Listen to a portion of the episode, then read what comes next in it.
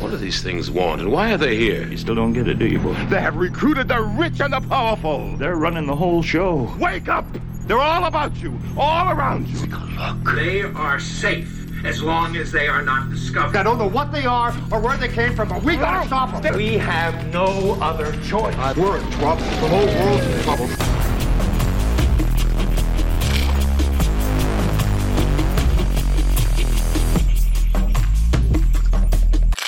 Einen wunderschönen guten Abend, ihr Lieben. Ich begrüße euch recht herzlich. Heute tatsächlich kurzfristig ohne den lieben Human, Human Nagafi. Der ist irgendwie auf halber Strecke irgendwo hängen geblieben und äh, hat es leider heute nicht rechtzeitig in den Livestream äh, geschafft. Aber wir haben heute einen besonderen Gast und äh, ich begrüße recht herzlich den lieben John, John Worth. Hallo John. Hallo, guten Abend. Hi, grüß dich. Und wir haben uns ein Thema vorgenommen, weil tatsächlich ein höherer Kommentar bei uns eingetrudelt ist, der uns gefragt hat, hier mach doch mal was zu UK äh, und der ganzen Politik und was da los ist und äh, Liz Truss und ihre ja. Ideologie und dieses Scheitern und so weiter. Und da wir uns selber mit dem Thema so gut wie gar nicht auskennen, sondern auch nur unseren Senf zu gewissen Dingen geben können, haben wir uns eben heute Verstärkung geholt, nämlich den lieben John, wie schon erwähnt, John Worth. Ähm, magst du dich vielleicht auch noch mal selber kurz vorstellen? Du bist ja ähm, zum einen Journalist, Blogger, sehr umtriebig, aber auch vielleicht so deinen ganzen Kontext im Bereich europäische Politik. Was hast du mit UK zu tun und so weiter? Das wäre super. Ja, also kurz zusammengefasst. Also ich komme ursprünglich aus Großbritannien, ähm, wohne seit ein paar Jahren in Deutschland. Ähm, ich war jahrelang, als ich noch in Großbritannien gearbeitet habe und gelebt habe, damals bei der, der Labour-Partei äh, aktiv und besonders in britische pro-europäische Bewegungen. Ähm, dann kurz vor dem ähm, britischen EU-Austritt äh, also keinen direkten Bezug äh, zu meiner Entscheidung nach, nach Deutschland äh, umzuziehen. Ähm, dann bin ich nach Deutschland gekommen, wohne seitdem in Berlin. Ähm, aber mein, mein Bezug ist hauptsächlich, also mein, mein, mein Alltag ist, ich lehre Europapolitik an der Europakollegin in Brügge in Belgien und an ein paar anderen Universitäten mit dem Schwerpunkt EU-Politik und Kommunikation. Ähm, und ich habe dann seit dem britischen äh, äh, Volksabstimmung 2016 dann dieses Themenfeld der, der britischen EU-Austritt dann ziemlich nah begleitet. Was für mich dann sehr wichtig ist, ist, ich hoffe, dass ich habe dann ein komplettes Blick, wie, wie sieht das dann aus? Und zweitens, weil ich dann in Deutschland wohne und ich mit viele diverse Leute gesprochen habe, ne, ich habe in den letzten Jahren, warum ist es passiert? Wie kann man das mit einem Hintergrund in dem deutschen politischen System dann überhaupt dann verstehen? Ähm, und was sind die Dinge, die dann sehr Großbritannien-spezifisch sind? Oder was sind dann andere Aspekten, die dann haben auch dann ähnliche Wurzeln in anderen äh, Ländern der EU oder vielleicht sogar ähm, ähm, vielleicht auch in, in, in anderen Regionen äh, der Welt. Also das bedeutet dann diese Art so Brexit dann zu analysieren und das führte dann nach 2019, also den Unterhauswahlgewinn von Boris Johnson, war dann einfach so, wie könnte britische Politik insgesamt dann so äh, so schief gehen? Ähm, und das ist was wir dann heute Abend dann äh, debattieren müssen. Mhm. Es ist auch dann sehr wichtig, dass weil ich in Deutschland wohne, das betrifft mein Alltag nicht mehr. Und das bedeutet, dass ich hoffe, ich kann das vielleicht ich, weil ich nicht so jeden Tag drin bin, ich habe vielleicht ein bisschen so weiteren ges gesamteren Blick als Leute, die dann vielleicht dann jeden Tag mittendrin in den alltäglichen Kämpfen äh, in, in, in Westminster bin. Aber dieses Leben habe ich dann zehn Jahre lang dann gelebt, als ich noch in Großbritannien gelebt habe. Aber, aber für meine eigene Gesundheit auch vielleicht das etwas besser, dass ich dann äh, nie, nicht jeden Tag so mittendrin in diese alltägliche Spielereien bin. Ja, sehr gut. Ähm, wir fangen, glaube ich, mal ganz von vorne so ein bisschen an. Also erstmal an alle, äh, die zuschauen und im Chat und so weiter. Ihr könnt gerne äh, Fragen an John stellen rund um das Thema Politik in Großbritannien aktuell oder auch Grundsätzliches, äh, was wir alles noch nicht so genau wissen.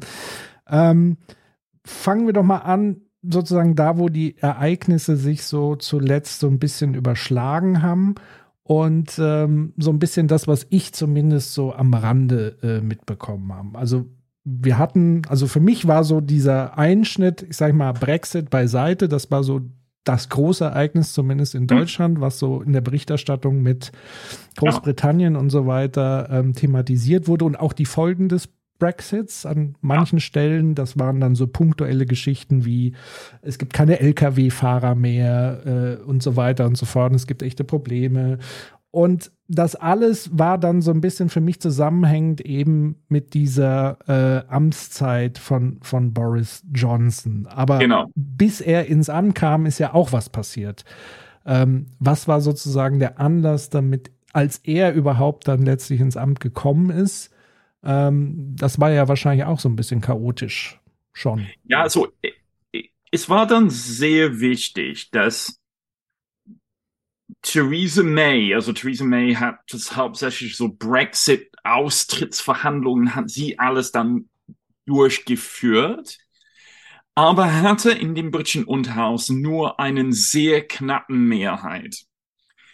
Es war dann die Frage, also als, als es, es klar geworden ist, dass Theresa May nicht weiterhin regieren könnte, die Konservativen haben dann im Sommer 2019 dann eine Alternative dann gesucht. Mhm.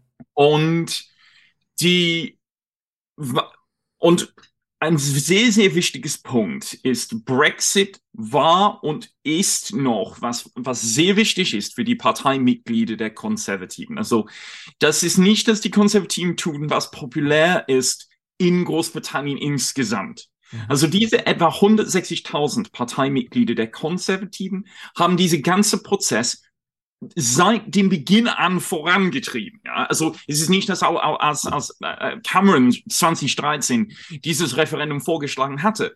Das ist nicht, dass die das britische Bevölkerung wollte das nicht unbedingt, sondern die mhm. konservative Parteimitglieder. Also diese Mitglieder sind in diese ganze Geschichte dann zentral. So dann, Boris Johnson, also die Konservativen brauchten dann einen Ersatz für Theresa May.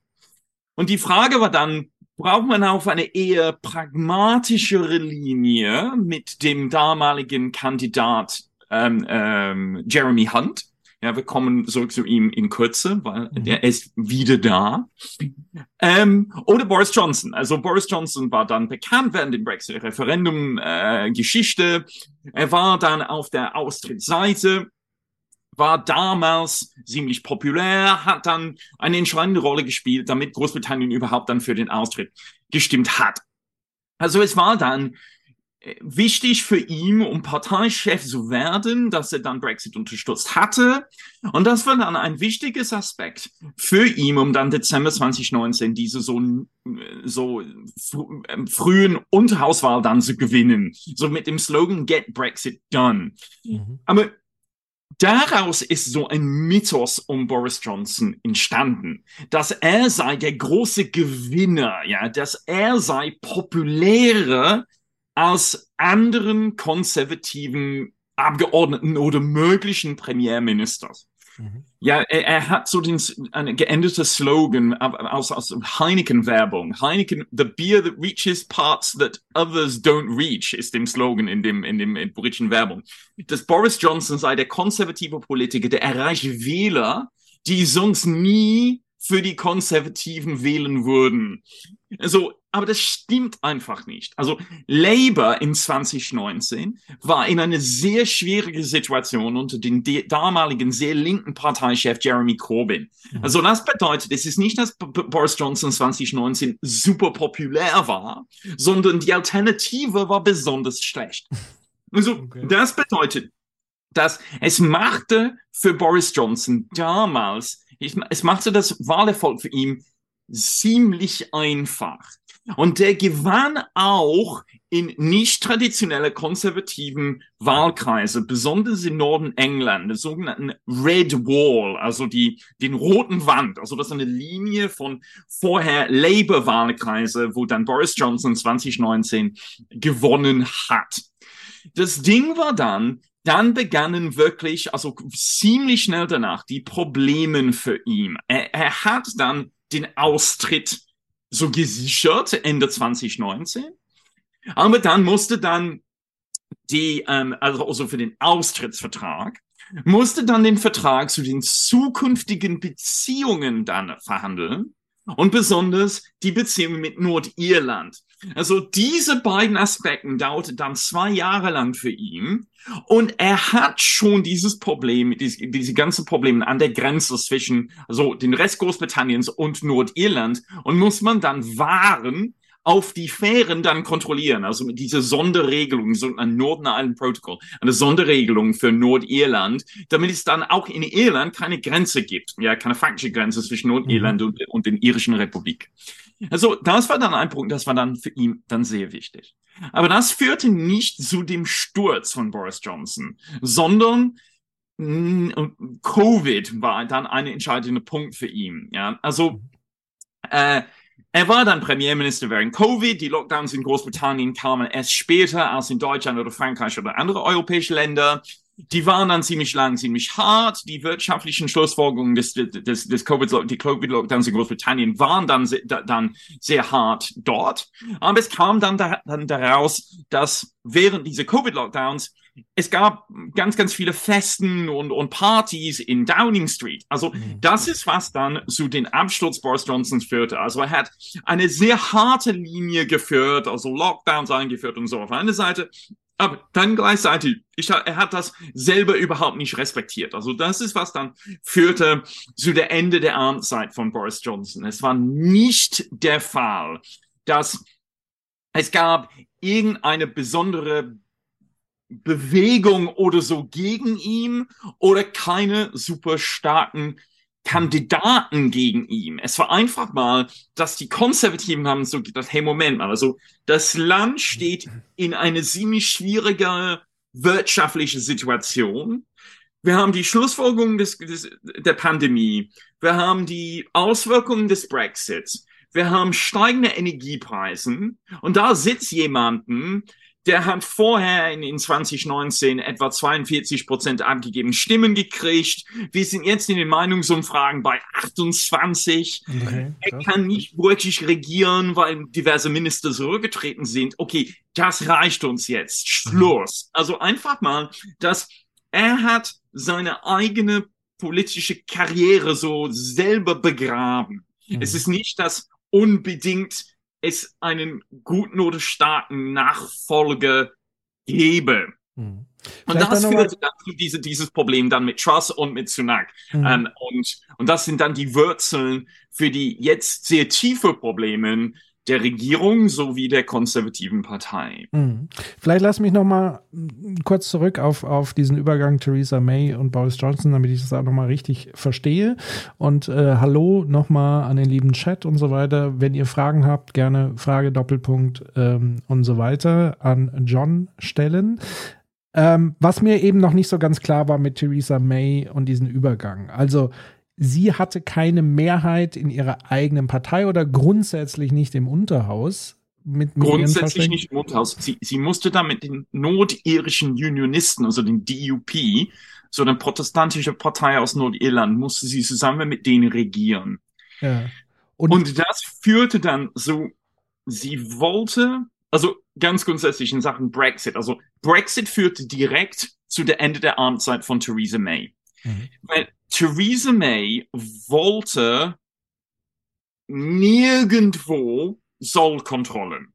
Mhm. Nicht zwischen dem Rest Großbritanniens und Nordirland und nicht zwischen Nordirland und der irischen Republik. Aber das bedeutet, dass dann die, diese Brexit-Variante wäre nach den damaligen so Diskussionen in Großbritannien wäre einen eher sanfteren Brexit. Ja? Mhm.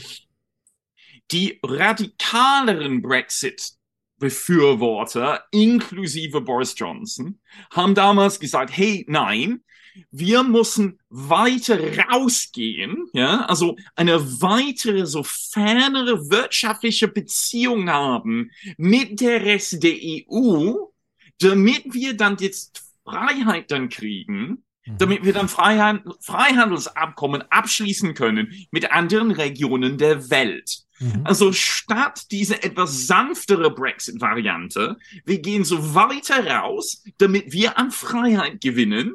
Aber das produziert dann ein Problem in Nordirland oder für Nordirland. Weil dann diese, diese Partei, die Democratic Unionist Partei, die damalige Unterstützung von, von Theresa May, die wollten so ein Brexit nicht, weil die hatten Angst, und das war die Hälfte so, so recht, mhm. die hatten Angst vor einem Kluft zwischen Nordirland und dem Rest Großbritannien, was gegen deren Parteilinie war und immer noch ist. Mhm. Also das war dann die, die, also dann war, es war nicht so Brexit selber, sondern was für eine Brexit führte dann zu der Ende der Amtszeit von, von, von May. Mhm. Also das heißt. May ist im Herzen wirklich so ein britisches Unionist. Also sie will, dass Großbritannien zusammenbleibt. Mhm. Das war, und offiziell heißen die Tories the, the, Conservative and Unionist Party. Also das war dann immer ein, ein sehr wichtiges Punkt für diese Partei. Und, und, und Theresa May kommt aus dieser so Parteigeschichte. Mhm. Es ist Boris Johnson wurscht. Ja? Er mhm. will an der Macht. Und er hat einen Weg gesehen, dass wenn er das, wenn er diese härtere Linie gegenüber Nordirland unterstützt hat, das führte ihm zu der Parteispitze. Aber das brachte dann danach für ihn dann äh, Problemen, um, in, um eine Lösung für Nordirland dann zu finden. Das heißt also, wenn ich das richtig verstanden habe, die alle waren sich eigentlich im Grunde genommen einig, raus aus der EU, EU ist schlecht, wir müssen uns befreien davon. Wir sind in einer gewissen Abhängigkeit von der EU und mit dem Wunsch, also neben dem Thema Freihandel und so weiter, wie würdest du einschätzen, hat so dieses ganze Thema, sag ich mal, Abschottung äh, Richtung Migration und so weiter zu tun gehabt oder war das reiner Populismus? Also war, was war so die Haupttriebfeder? War das dann wirklich diese wirtschaftlichen Interessen? Es ist ja schwierig zu sagen. Also die, die Diskussion rund um Einwanderung hat, ähm, hat natürlich die Brexit-Befürworter und die Brexit-Kampagne wirklich vorangetrieben, ja. Wir können unsere eigenen Regeln setzen für die Einwanderung, ja. Mhm. Aber das war auf dem Basis von, äh, äh, also die Großbritannien hat, hat den, den Einflüssen der EU-Einwanderung nie so wirklich verstanden. Ja, nur ein Beispiel. Also während der, während der Brexit-Referendumskampagne kam, tauchte diese Frage auf, was sei den, den, den, den Auswirkungen des Brexits auf das britische Gesundheitswesen? Ja, also viele EU-Bürger haben in Krankenhäusern in Großbritannien gearbeitet. Mhm.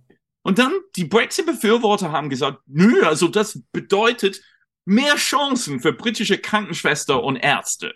Hm. Es gibt ja keine, ja, oder nicht, nicht genug. Ja. Also es ist nicht, dass die stehen irgendwo ohne, ohne Karrierechancen oder, oder, oder, oder ohne Arbeit. Nein, nein, alle britischen Ärzte, Ärzte, Ärztinnen, Krankenschwestern und so weiter, die haben ja alle einen Arbeitsplatz. Ja. Also das bedeutet, dass, dass was für einen Einfluss diese Leute hatten im, in dem Gesundheitswesen, in die Agrarindustrie, äh, Transport und Verkehr, so ganz viele so ähm, Lkw-Fahrer zum Beispiel. Das haben die Briten dann vor dem EU-Austritt nicht so wirklich verstanden. Es war mhm. einfach so, hey, okay, wir machen Großbritannien dicht aber ohne zu denken, was wäre dann die wirtschaftlichen Schlussfolgerungen von so einer Entscheidung? Ähm, und Großbritannien kämpft noch mit dieser Frage und die Konservativen, auch parteiintern, kämpfen immer noch mit dieser, mit dieser Situation. Ja? Und Großbritannien hat, hat keine Antworten zurzeit. Und es ist auch der Fall, dass besonders in der industriellen Produktion in Großbritannien, Investitionen und Automation, ja, kam langsamer voran in Großbritannien als in anderen Indust industriellen Ländern der EU. Also das bedeutet, dass Großbritannien hat jahrzehntelang diese Lücken, also diese Investitionslücken, einfach mit mehr Leute und, und die dann wenig verdient haben, dann diese Lücken einfach mit mehr Mitarbeiter gefüllt, statt einfach dann in, in verbesserte Prozessen so, so investieren. Und dann, es gibt keinerlei Diskussion heute, ja, auf der Seite der Konservativen und auch nicht so viel Diskussion in, in den Rängen der Opposition ist, wie, wie löst man dieses Problem? Wie sieht, das, wie sieht das britische Arbeitsmarkt dann aus mittelfristig? Was für Leute braucht man? Gibt es Lücken in der, ähm, in der Ausbildung, ja, in Großbritannien? Also, weil die Konservativen, die haben der Anzahl der Studienplätze für Ärzte und für Krankenschwestern sogar reduziert. Und das führte jetzt zu Engpässen in der, im, im, in dem, das ganze Gesundheitswesen. Weil dann, während Covid und in den Jahren dann nach dem EU-Austritt, viele EU-Bürger haben Großbritannien verlassen. Und die kamen dann nach der Pandemie dann nicht zurück, weil es war dann viel schwieriger, dann zurückzukommen. Also das führte dann zu noch schlechteren Engpässen ja, in diesen diversen Industrien, dann in den letzten, sage ich, zwölf Monaten das klingt ja für mich wie ein absoluter Irrsinn. Also das heißt, diese Leute, die das sozusagen entschieden haben, haben überhaupt nicht vorausschauend sich Szenarien an, angeguckt. Wie sieht es aus sozusagen im Fachkräftebereich und so weiter? Also was sind mögliche Folgen?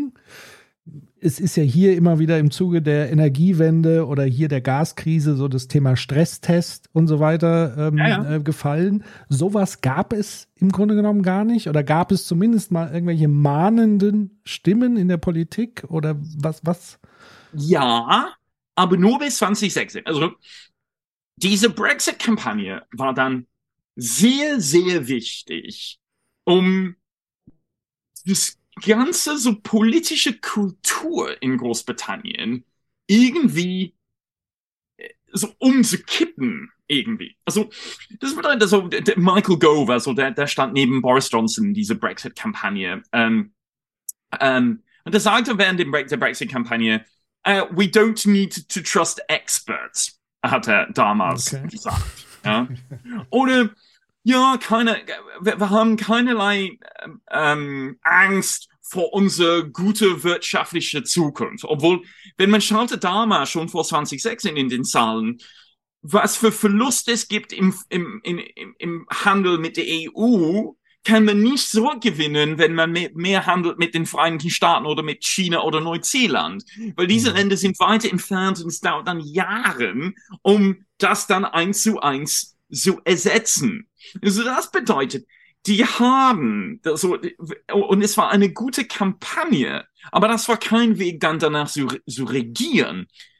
Diese Geschichte, was dann 2016 entstanden ist, dass Brexit sei eine super gute Idee für Großbritannien. Man kann Einwanderung begrenzen, ohne wirtschaftlichen Schlussfolgerungen. Man kriegt was von der EU, was man so kriegen will, ohne die Nachteile.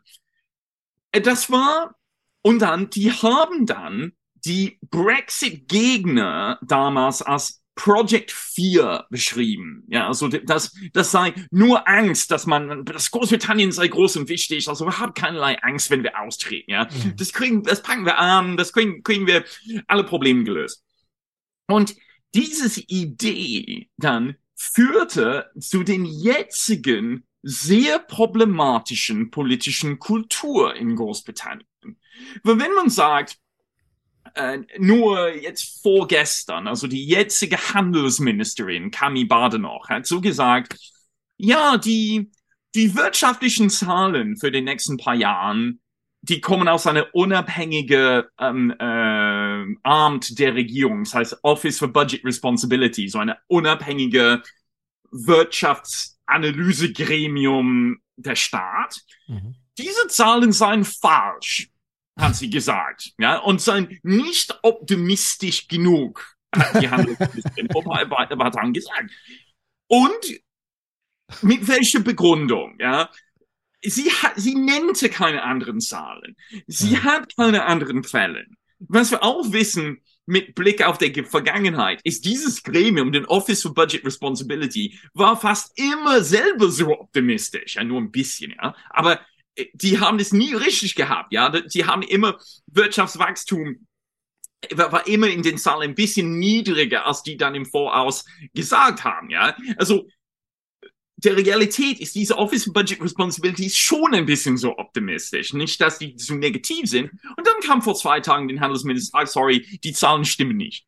Ja, also, äh, und, und das ist dann, wenn man das hat, in die komplette politische Situation, im ganzen Umfeld, dass, wenn man antwortet, hey, Moment mal, so, ähm, äh, diverse britischen Unternehmen haben Schwierigkeiten. Naja, die haben einfach nicht die Vorteile des Brexits ausreichend ausgenutzt. Hm. Ja, es, äh, krieg, äh, kommt, kommt man so eine Antwort von, von, von die, ähm, äh, die, die Abgeordneten oder die Ministers der, der, der Konservativen. Also, oder anderen Dingen in Sachen äh, Pandemiebekämpfung.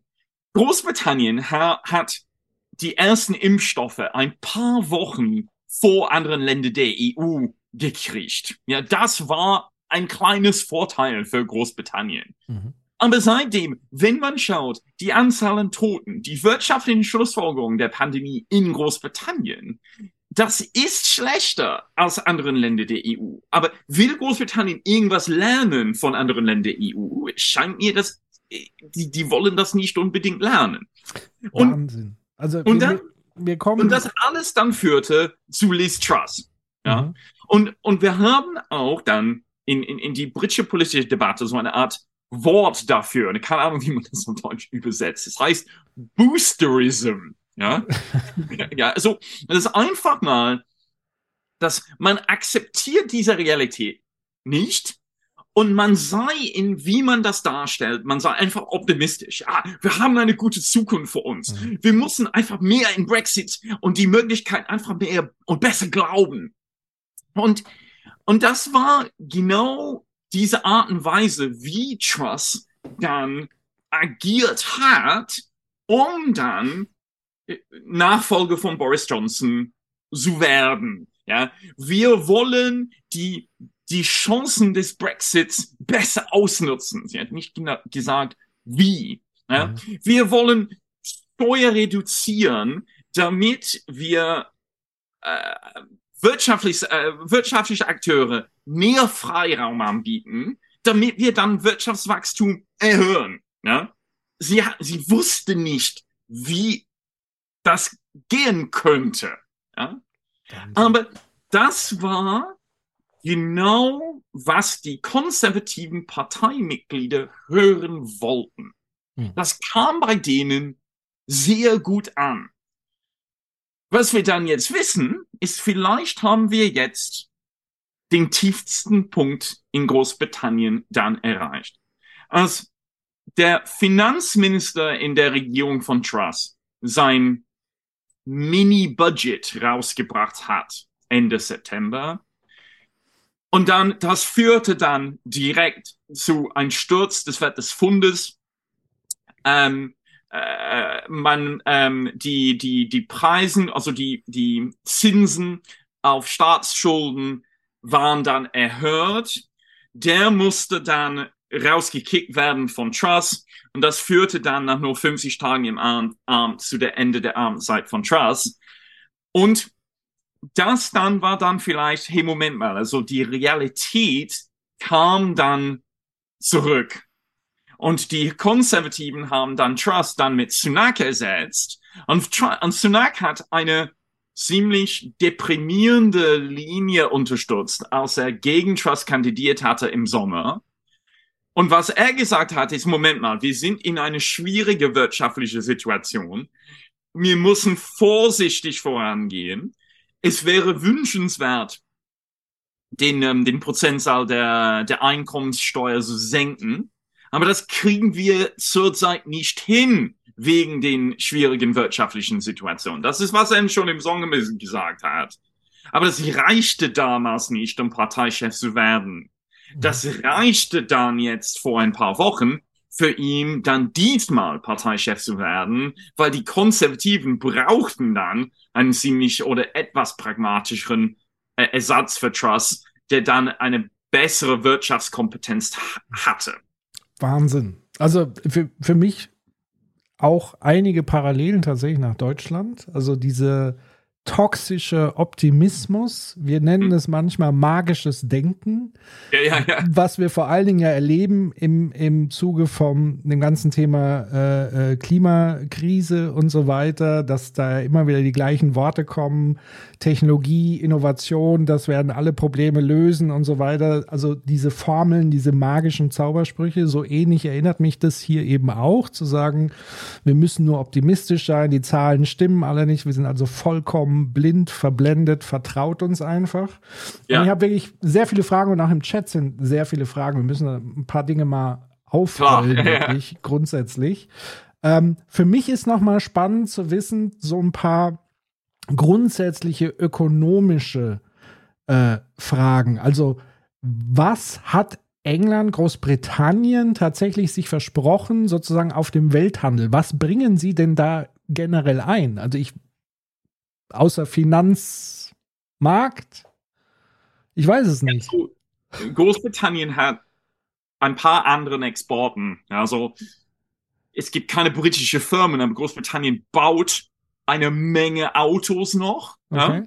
Tatsächlich deutschen oder japanischen Firmen. Mhm. Da gibt es großen Fragezeichen. Also BMW hat jetzt gesagt, die zukünftigen elektrischen Minis werden nicht mehr in Oxford gebaut, sondern woanders, vielleicht sogar in China, aber ja.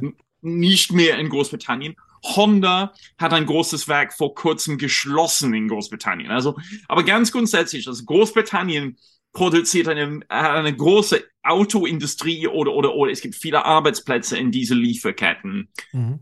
Zweitens gibt es oder, oder gab eine große Pharmaindustrie, also ähm, mit ein paar groß, großen Firmen da in dem Bereich. Also der, das funktioniert immer noch ziemlich gut. Mhm. Ähm, gibt auch ähm, in Sachen Exporten auch eine gewisse Rüstungsindustrie. Okay.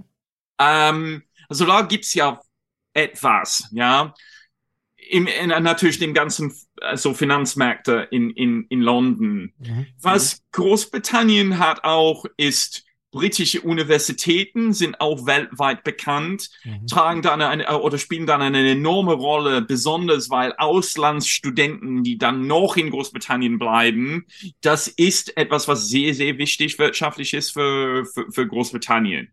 Also das sind eine Reihe von, von Industrien, die noch als wichtig gelten für, mhm. für, für Großbritannien. Ja. Und jetzt meine Frage, sozusagen nochmal wirklich die Zeit zurück vor dem Brexit. Was, also du hast ja irgendwas gesagt, die politische Kultur sollte sich verändern durch diesen Brexit.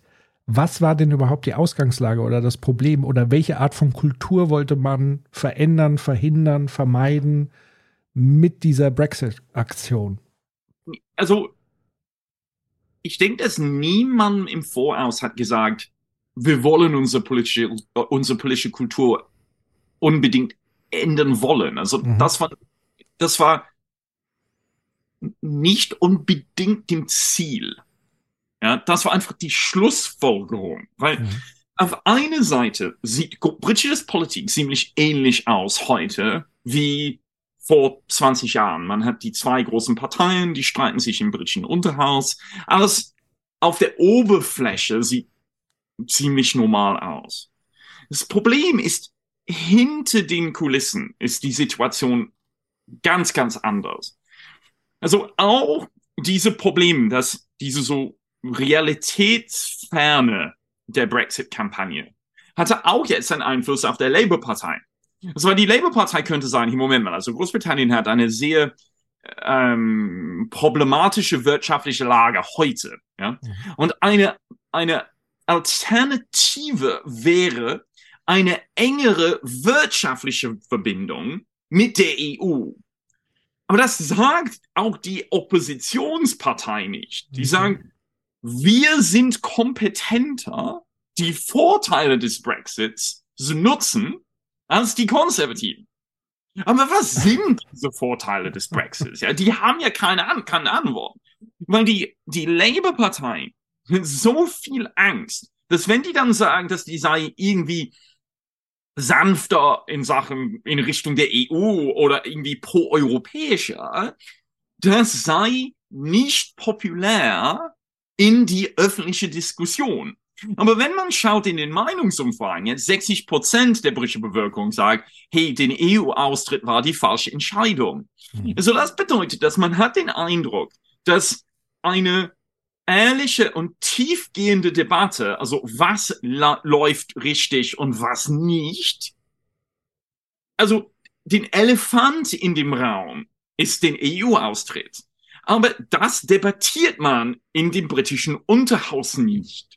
Also das Einzige, was relevant war vor 2016, ja, war dieses Argument innerhalb der Konservativen, dass die EU sei nicht demokratisch, dass die EU sei einen politischen sowie einen wirtschaftlichen Last für Großbritannien. Weil Großbritannien war ein Nettozahler damals in, die, in den EU-Haushalt, dass das sei etwas, das eine eine Begrenzung oder, oder, oder ein Last auf den Schultern von. Großbritannien. Also das waren die, die, die, die Wörter damals in die alltägliche Diskussion. Was wir jetzt wissen ist, das stimmte dann nicht. Ja, also wenn man hat einheitliche Regeln, da spart man Geld, da reduziert man Bürokratie. Ja, man schaut, wie, wie viele Zollbeamte Großbritannien rekrutieren musste seit dem, seit dem EU-Austritt. Mhm. Ja, aber das und das erkennen wir in Deutschland oder inwiefern man, man blickt von Deutschland nach Großbritannien, sehen wir immer, also das ist ein totaler Schwachsinn, was ihr da dann tut und wie schwierig das ist, vorne nach Großbritannien zu reisen. Warum macht man sowas, ja? Aber diese Diskussion findet unter diversen so gesellschaftlichen Gruppen, zivilgesellschaftlichen Gruppen statt. Aber diese Leute haben keine politische Macht zurzeit in Großbritannien. Also das ist, was ich meine, dass auch ein Beispiel in die, diese, diese öffentliche Debatte. Also Max Hastings, also ein ehemaliger äh, Herausgeber der, der Daily Telegraph, ja, ist ein alter Journalist, war in Diskussion mit, mit, mit dem, mit einem Moderator von, von, von BBC, BBC Radio 4. Also das ist dem, den so politischen Nachrichtensendung, uh, Today Program im BBC Radio 4, jeden Vormittag. Vor ein paar Wochen gab es eine Diskussion zwischen Amal Rajan, der Moderator, und Max Hastings, dieser alte Journalist. Und Hastings sagte einfach, ja, natürlich, also Brexit führte Großbritannien in diese schlechte wirtschaftliche Situation. Und das stimmt. Brexit macht alles schwieriger in Großbritannien. Und Rajan sagt, sorry, wir wollen Brexit nicht debattieren.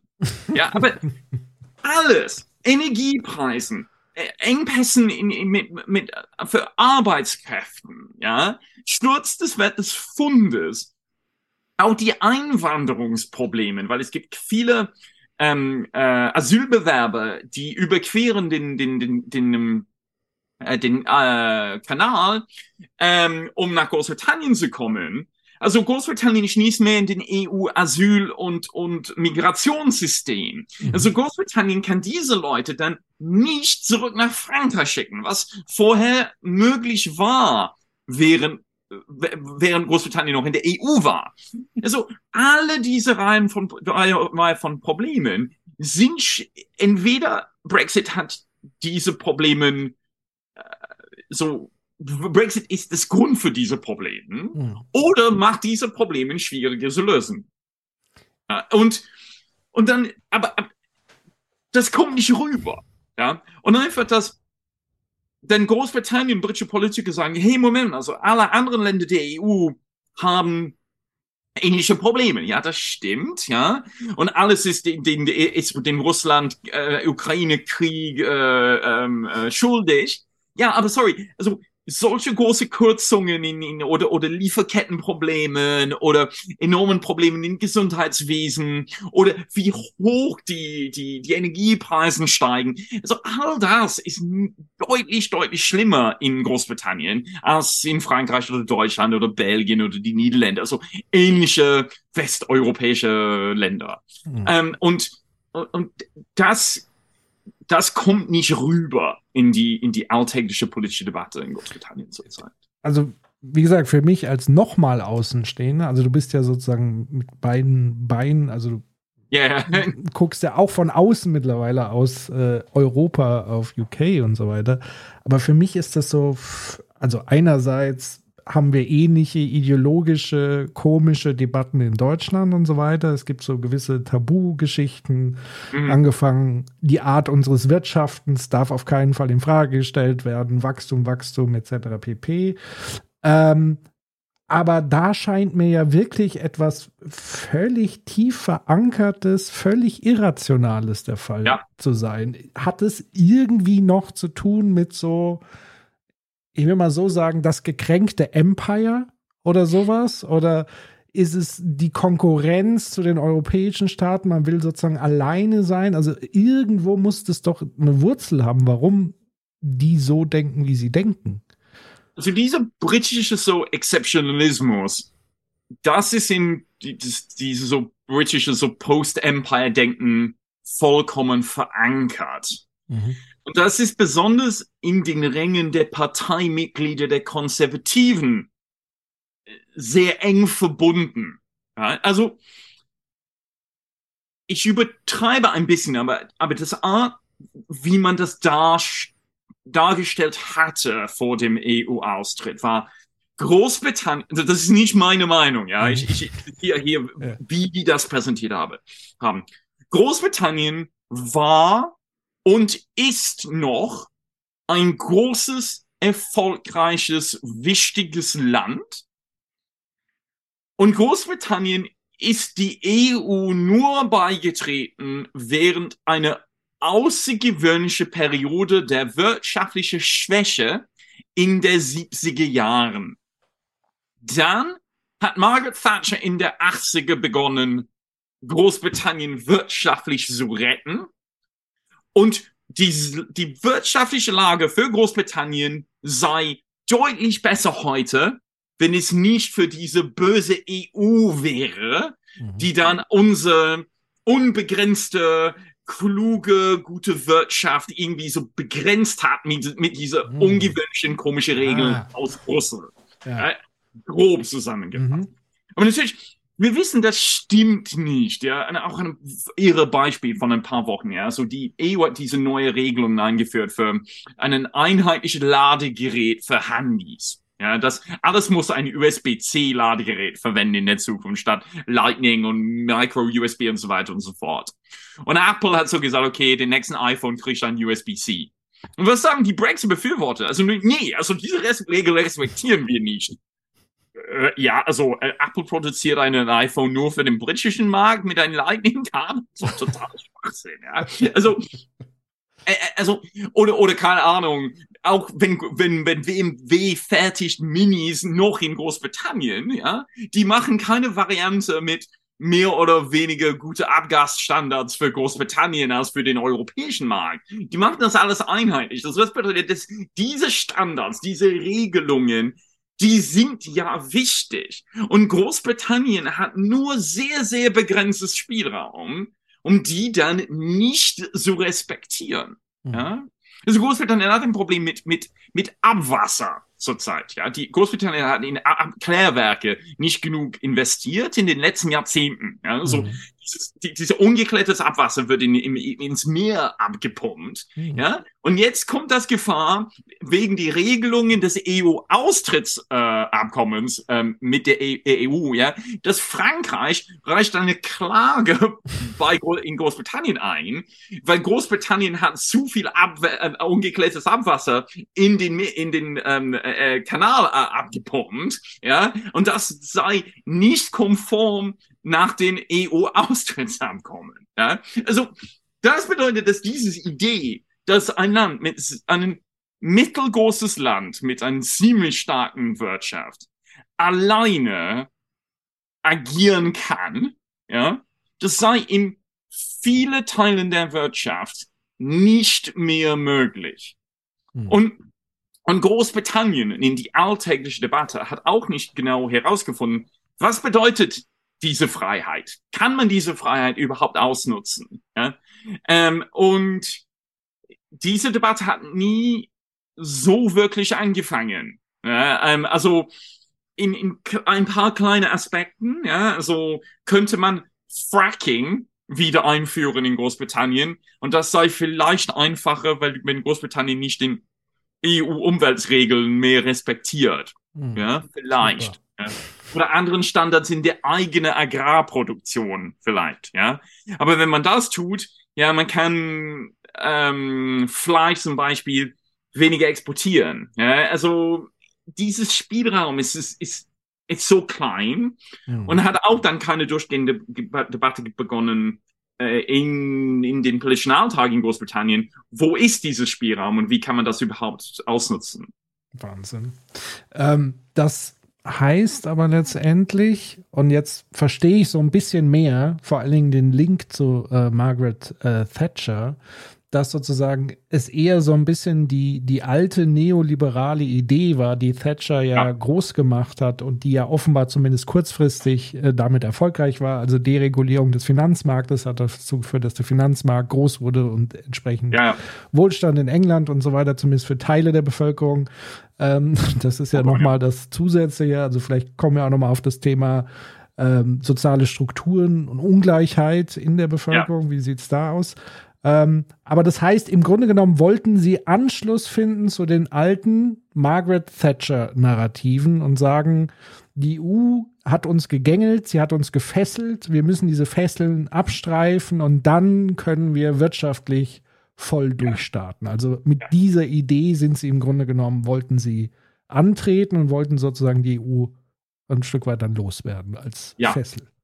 Oh, okay. gut das stimmt nicht so vollkommen, ja. ja. Großbritannien hat heute viele japanische Autobauer haben Werke in Großbritannien, dank Margaret Thatcher, weil Margaret Thatcher so gesagt, okay, das wäre ein Standort für japanischen Unternehmer, ja, dann in der 80er, die haben dann Toyota, Honda, Nissan, haben, haben Standorte in Großbritannien ausgesucht, weil das war in der EU und hat eine flexiblere Arbeitsmarkt als in Frankreich oder in Deutschland. Mhm. Also, dass diese, sie ist dann vor dem, die, die ganze Brexit-Debatte ähm, äh, verstorben, aber aus meiner Meinung, Thatcher selber wäre nie für ein EU-Austritt. Mhm. Also sie war gegen eine föderale Europa oder gegen für eine, also eine, eine politische Europa aber sie für den EU-Binnenmarkt war sie vollkommen, weil sie hat verstanden, was das dann auch für Großbritannien bringen könnte.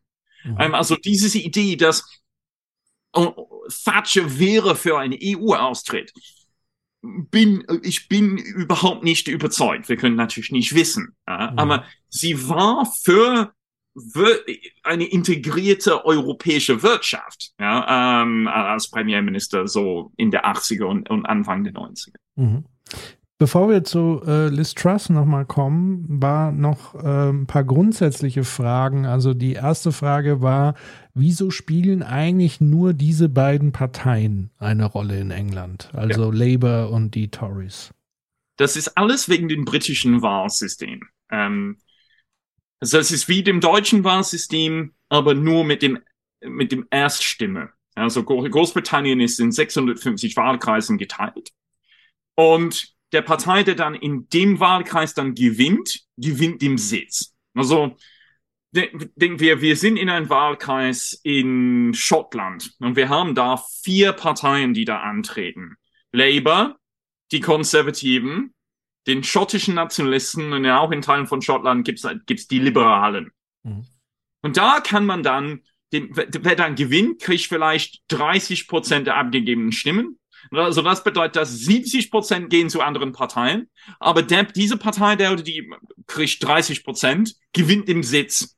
Mhm. Also das bedeutet, dass dann die Konservativen haben den Unterhauswahl in 2019 gewonnen mit nur 42 Prozent der abgegebenen Stimmen und haben dafür 60 Prozent der, der Abgeordneten im Unterhaus gekriegt. Ja?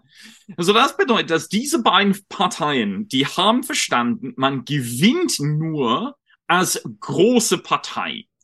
Die großen Verlierer sind in Großbritannien die Liberalen, also die existieren noch, die Liberal Democrats. die, die, die, es, es schwankt so zwischen 5 und 15 Prozent.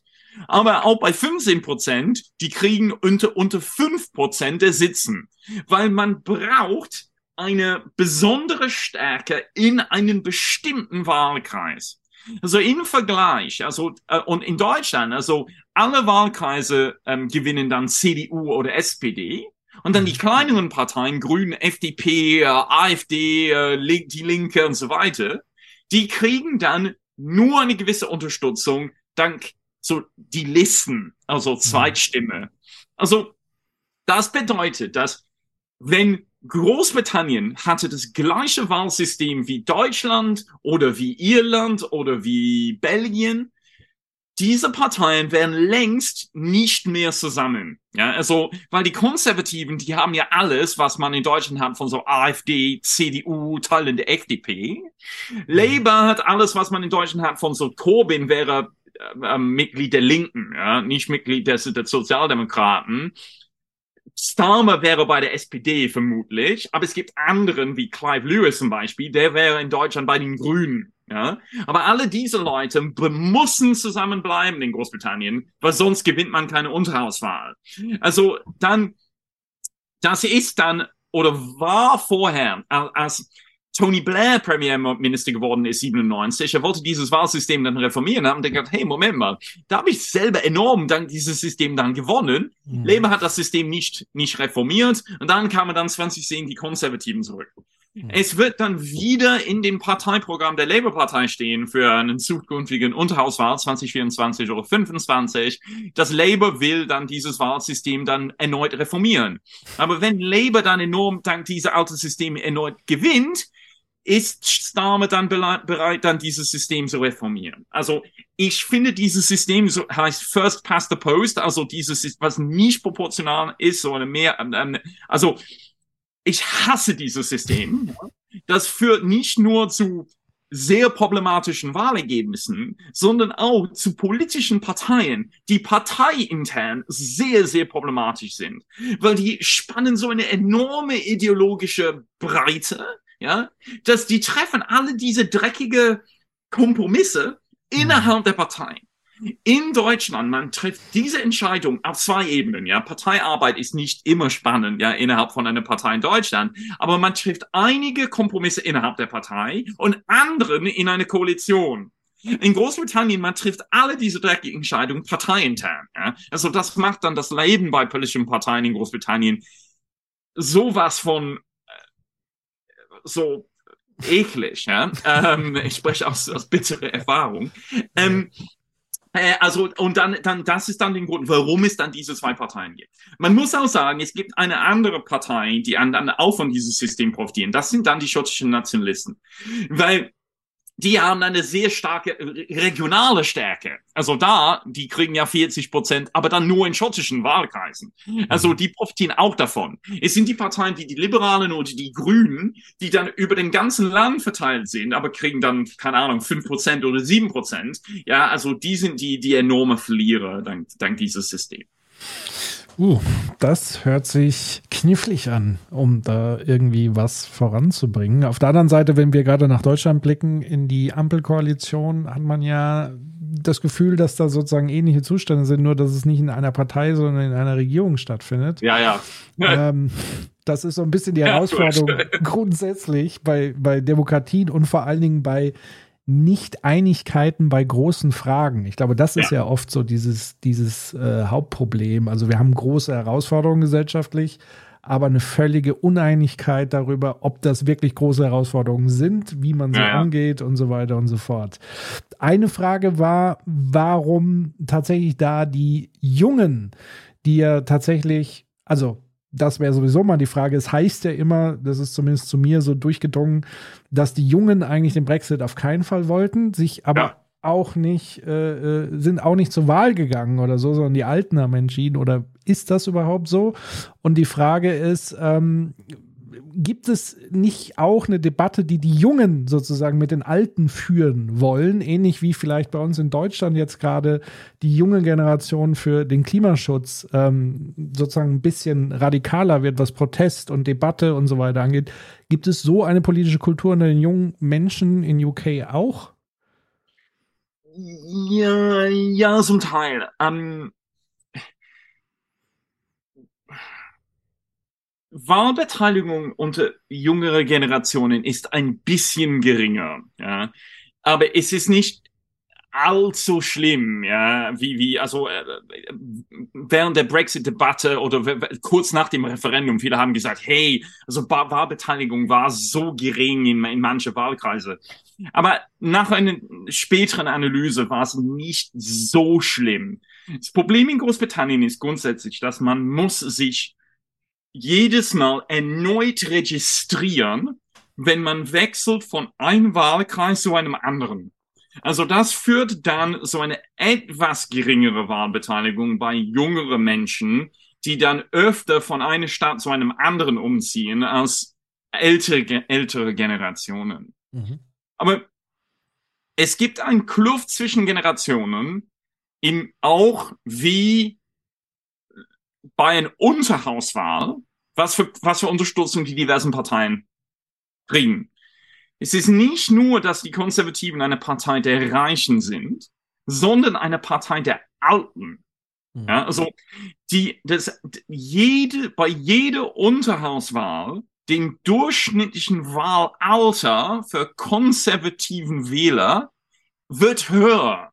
Hm. Also das bedeutet, dass die haben zum ersten Mal 2019 mehr Stimmen gekriegt unter Rentner als unter Leute, die einen Arbeitsplatz haben. Ja, also das bedeutet, dass für die kurzfristigere Wahlchancen der Konservativen sei jüngeren Generationen überhaupt nicht wichtig. Hm. Nur ein Beispiel. Den südenglischen, sehr reichen, aber ziemlich jungen äh, äh, Stadt an der Küste Bournemouth, ja, auf der englischen Südküste, mhm. hat nie in der moderne politische Vergangenheit nie ein Labour-Abgeordneter gewählt. Jahrzehntelang nur Konservativen. Weil das, das ist eine ziemlich reiche, sag ich, ziemlich bürgerliche Staat. Es kann sein, dass nach dem jetzigen Umfragen, dass die wählen zum ersten Mal in der modernen politischen Geschichte ein Labour-Abgeordneter bei den nächsten Unterhauswahlen. Warum? Es ist nicht, dass es nicht mehr reich ist sondern dass es Bewölkung da sind, hauptsächlich Leute, die arbeiten. Es gibt eine große Universität da. Mhm. Viele Leute, die an dieser Universität studiert haben, sind da geblieben. Also das Ort ist nicht ärm, ärmer geworden. Es ist einfach jünger geworden oder genauso jung geblieben. Und mhm. diese junge Generation, die wählen nicht mehr für die Konservativen. Ja? Mhm. Also dieses Beispiel dann zeigt, dass Labour gewinnt enorme Unterstützung unter jüngeren Generationen. Aber das reicht nicht aus. Oder in, in dem Wahlkreis, wo ich als Auslandswähler noch, noch wähle, im, im Bethnal Green and Bow im Osten Londons, da kriegt Labour 75 Prozent der abgegebenen Stimmen. Ja, mhm. die gewinnen ja enorm dort. Ja, aber das Problem ist, man gewinnt nur einen Sitz mit den, diese Tausende, mehreren Tausende Stimmen. Und so was Labour braucht dann, ist einfach dann, dass diese Stimmen dann besser verteilt sind, damit man dann eine Unterhauswahl gewinnen kann.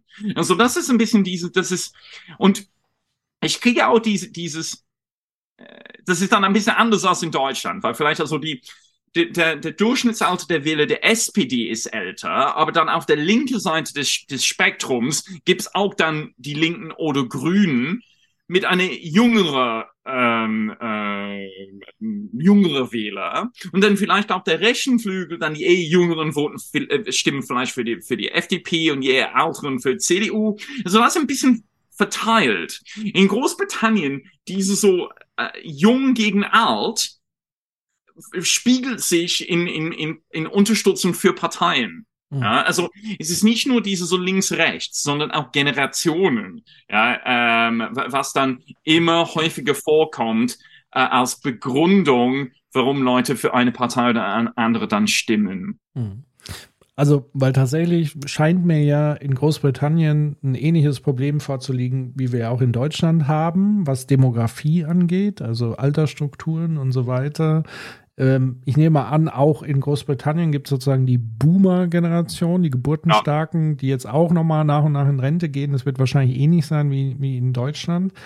Ähm, und ich glaube tatsächlich, der Unterschied ist, du hast ja richtig gesagt, in Deutschland verteilen sich die Jungen tatsächlich sowohl, sag ich mal, in progressive und aber auch in rechtskonservative. Also auch die AfD hat überraschenderweise für viele Analysten ja ähm, auch junge Wähler erreicht ja. letztlich. Auch, auch die FDP sozusagen im Vergleich dann wiederum zu den Grünen.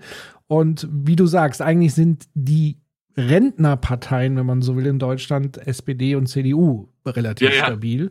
Ähm, da aber jetzt die Frage in, in, in äh, Großbritannien, welche Versprechen macht man denn den Rentnern? Also irgendwie muss man sie ja abholen für dieses konservative Programm oder ist es generell so, ja, ich will Stabilität, ich will oder gibt es und, tatsächlich und, eine, und, eine Altenpolitik, wenn man so will, nochmal speziell?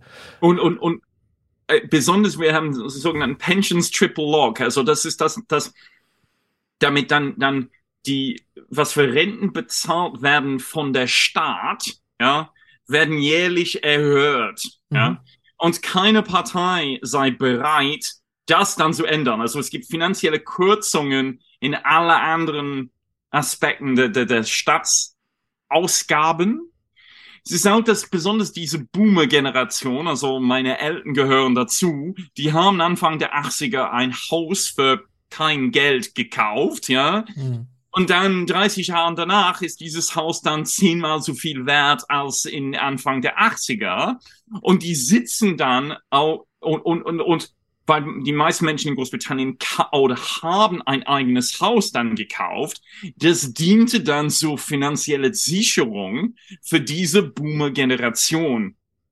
Ähm, und das bedeutet, dass dann die, diese so gefühlte Unsicherheit, was dann späteren Generationen dann betrifft, haben, haben dann diese vorherigen Generationen nicht so unbedingt. Ähm, so, die sind aus meiner Sicht die hauptsächlichen Schlussfolgerungen.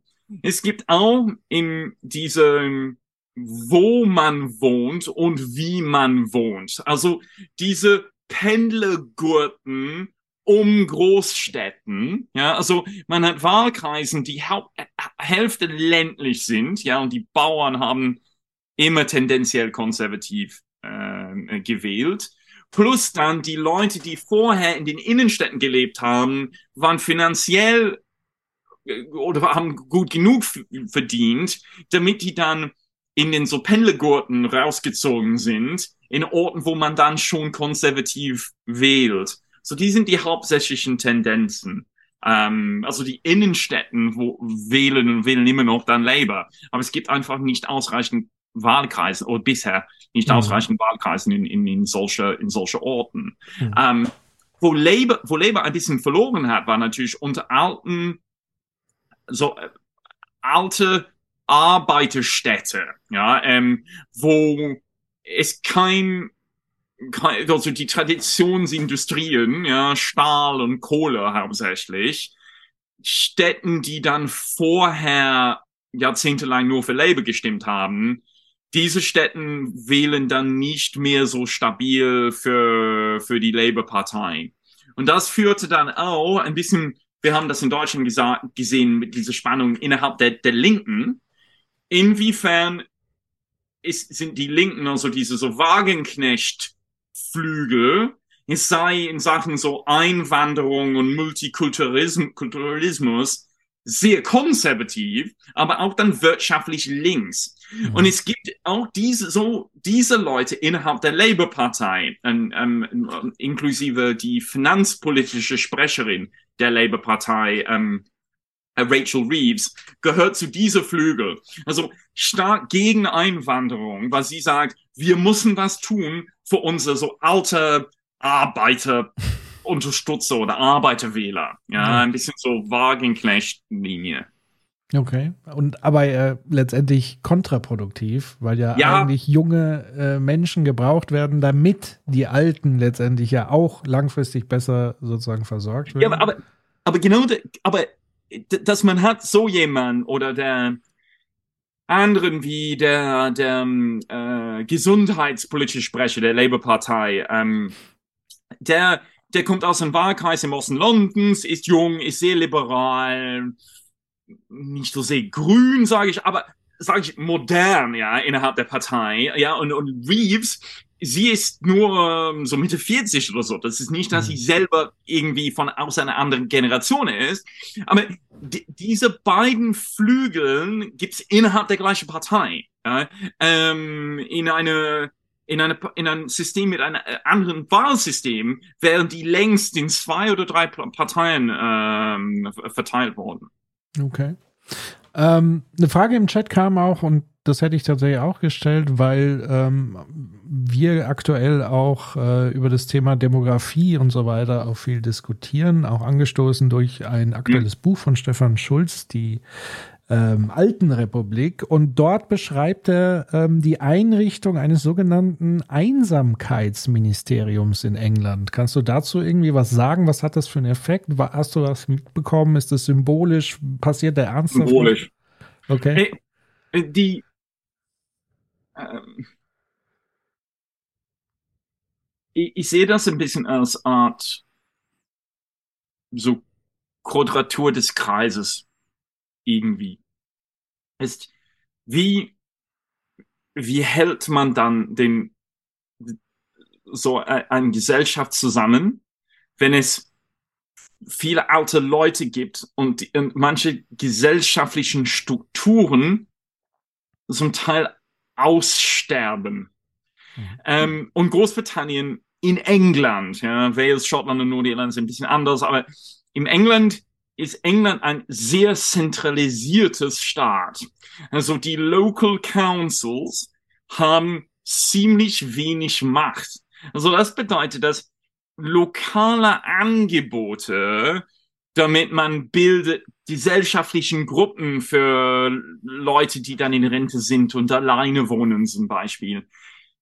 Also politisches Spielraum, das zu machen oder finanzielles Macht auf die lokale Ebene, um sowas zu implementieren, kann man nicht. Ja, also man hat diese, diese, und, und auch in anderen Aspekten, also ähm, als, als David Cameron noch Premierminister ähm, war, er, er, er hat diversen Analysen gemacht zum Thema Happiness, also wie froh ist die Gesellschaft, weil es gibt eine, ähm, wie heißt den Typ in, in, in London School Economics, so ein, ein Soziologe, der viel zu den Themen untersucht hat und hat die- hat diversen ähm, äh, Bü- Bücher rausgebracht. Der mit den äh, Daten und so weiter. Sorry? Der mit den Daten und so weiter. Ja, Daten zu Äh, Happiness in diversen. Gesellschaften. Ähm, Richard Layard vielleicht? Oder verwechsel ich ihn mit dem? Äh, aber gut. Ja. Eh, Ein britischer Soziologe ist so vor zehn Jahren ziemlich, ziemlich ähm, äh, bekannt geworden in Großbritannien. Und dann das, das hatte auch einen Einfluss auf David Cameron. Er gesagt, okay, wir müssen auch aufpassen, wie, wie froh sind die Leute. Also ein bisschen Weg von nur, wie viel, wie viel Wirtschaftswachstum haben wir. Ja, also das hat immer eine, eine Rolle gespielt, ein bisschen so am Rande der, der alltäglichen politischen Debatte. Hat das faktischen, konkreten politischen Auswirkungen auf den Alltag? Ich bin nicht überzeugt. Mhm. Ja, ähm, nein. Ähm, bin sehe keine, keine alltägliche Auswirkung. Mhm. Der Chat liefert gerade den Namen nach. Paul Dolan war das. Nee, das ist es nicht. Das Buch hieß Happiness Lessons in a New Science. Okay, müssen wir nochmal nach Ähm, äh. Aber ist nicht schlimm, reichen wir nach? Oder ihr guckt Ähm, schauen wir. Ähm, Ja, ja, egal. Richard Layard. Wie bitte? Richard Layard. Ah, okay. Ja. Ähm, also das, der, der hat dann ähm, ein, ähm, ein bisschen so geholfen, die, diese Diskussion ein bisschen zu beginnen innerhalb der Konservativen, ja. Aber das war jetzt zehn Jahre her, ja. Ja. Ähm, Weil ja, du hast ja angedeutet, um da mal so ein bisschen ein paar strukturelle Geschichten sich anzugucken. Du hast ja vorhin schon angedeutet, dass sozusagen im, im Zuge, also dass die Infrastruktur scheinbar auch ein Problem ist, also dass ja. da gar nicht mehr investiert wird. Das heißt, haben wir aufgrund der konservativen Politik, die vielleicht auch in weiten Teilen noch neoliberal geprägt ist von Thatcher und Co., also quasi mhm. mit diesem Sinnspruch, there is no such thing as society und so weiter, ja. dass man sagt, Staat komplett zurückfahren und damit auch Investitionen in staatliche Infrastruktur etc., ja. aber auch eben diese ähm, äh, kommunalen Geschichten, die ja in Deutschland zumindest zwar auch zurückgehen, aber immer noch vorhanden sind, also ja. öffentliche Räume und so weiter. Wie kann man sich das strukturell ähm, in England oder in Großbritannien insgesamt vorstellen? Ähm, wurde da massiv sozusagen all diese staatlichen Angebote wirklich zurückgefahren und fällt das jetzt den Leuten auch auf die Füße oder ist es gar nicht so schlimm, wie man sich das vielleicht vorstellt? Um, ähm, äh, es ist sehr von den Regionen und die Geschichte in diversen Regionen sehr abhängig. Ja, ähm, die ehemalige Industrieregionen, also im, Sü im Südwales, wovon ich herkomme, äh, rund um Liverpool ähm, und dann im Nordosten um Newcastle und im so Zentrum von, von Schottland, also wo es vorher viel Stahl- und Kohleindustrie gibt. Und diese Regionen sind immer noch ziemlich dicht, äh, die, die Bevölkerung ist noch ziemlich dicht. Aber da, also diese Fat Politik von Thatcher führte dann zu enormen Problemen in diese Regionen in der 80er. Also die dann in den 90er, Anfang 2000 hat Labour besonders in die eher größere Städte in diese Regionen dann investiert. Ja, also die Städte wie Manchester oder, oder Newcastle, Liverpool, Cardiff, da kam was, ja, neue, neuere Industrien. Was mir so stört gerade sind dann die mittelgroße Industriestädte, so die Städte mit um 100.000 Einwohner, die dann, wenn wir machen ein deutsches Vergleich, ja, also Cardiff sei wie Essen, aber Newport, wo meine Eltern wohnen, sei wie Oberhausen. Mhm. Ja? Also das bedeutet, dass ein Politik, um ein erneutes Leben zu finden, für die mittelgroße Städten hat, Le hat Labour nicht so wirklich gefunden und die Konservativen hatte ziemlich wenig, wenig Interesse daran. Und auch, es gab natürlich auch eine Austeritätspolitik, vorangetrieben von David Cameron und, und sein damaliger Finanzminister George Osborne, so in den Jahren nach der Finanzkrise. Also diese regionale Investitionen gab's damals nicht so wirklich. Ja, also das führte dann besonders in den Gesundheitswesen und in dem Bildungssystem, es gab nicht ausreichend Investitionen in neue Krankenhäuser, neue Schulen, neue Universitätsgebäuden, diese und, und in dem ähm, ähm, Verkehrsinfrastruktur gab es auch Probleme. Also das bedeutet, dass es gibt dann einen enormen so äh, Nachholbedarf ähm, äh, in den Regionen in, in, in, in Großbritannien. Natürlich in manchen Regionen, besonders wo es po politisch äh, eine dezentrale Verantwortung gibt, ja, in Wales und besonders in Schottland, da sah man anderen Schlussfolgerungen. Ja, also die haben es ein bisschen besser organisiert in, in, in manchen Stellen. Also vielleicht haben die dann die, die, die diese grundsätzlichen Probleme ein bisschen so abgemildert, ähm, äh, besonders äh, besonders in Schottland, weil Schottland mit unter den schottischen Nationalisten da in Edinburgh sei ein bisschen so sozialdemokratischer regiert äh, als ähm, als aus England hauptsächlich. Mhm. Okay. Kommen wir jetzt tatsächlich nochmal zu ähm, Liz Truss und dann auf das, was dann heute ist und was ja. da ähm, so in Zusammenhang steht. Ja, Eine ja. Frage aus dem Chat ähm, war tatsächlich von Human. Wie ist der Zusammenhang zwischen Liz Trust, Liberalisierung von Märkten, Fiskalsparstrategie, mhm. Steuersenkung und Handlung Zentralbank und Abstrafung der Börsen? Also wie kann man das so in diesem Komplex sich angucken? So, ähm, wir müssen zuerst eine etwas andere Frage antworten. Mhm. Wie kam Liz Truss überhaupt an der Macht? Ja. Wie könnte so jemanden überhaupt einen parteiinternen Urwahl gewinnen?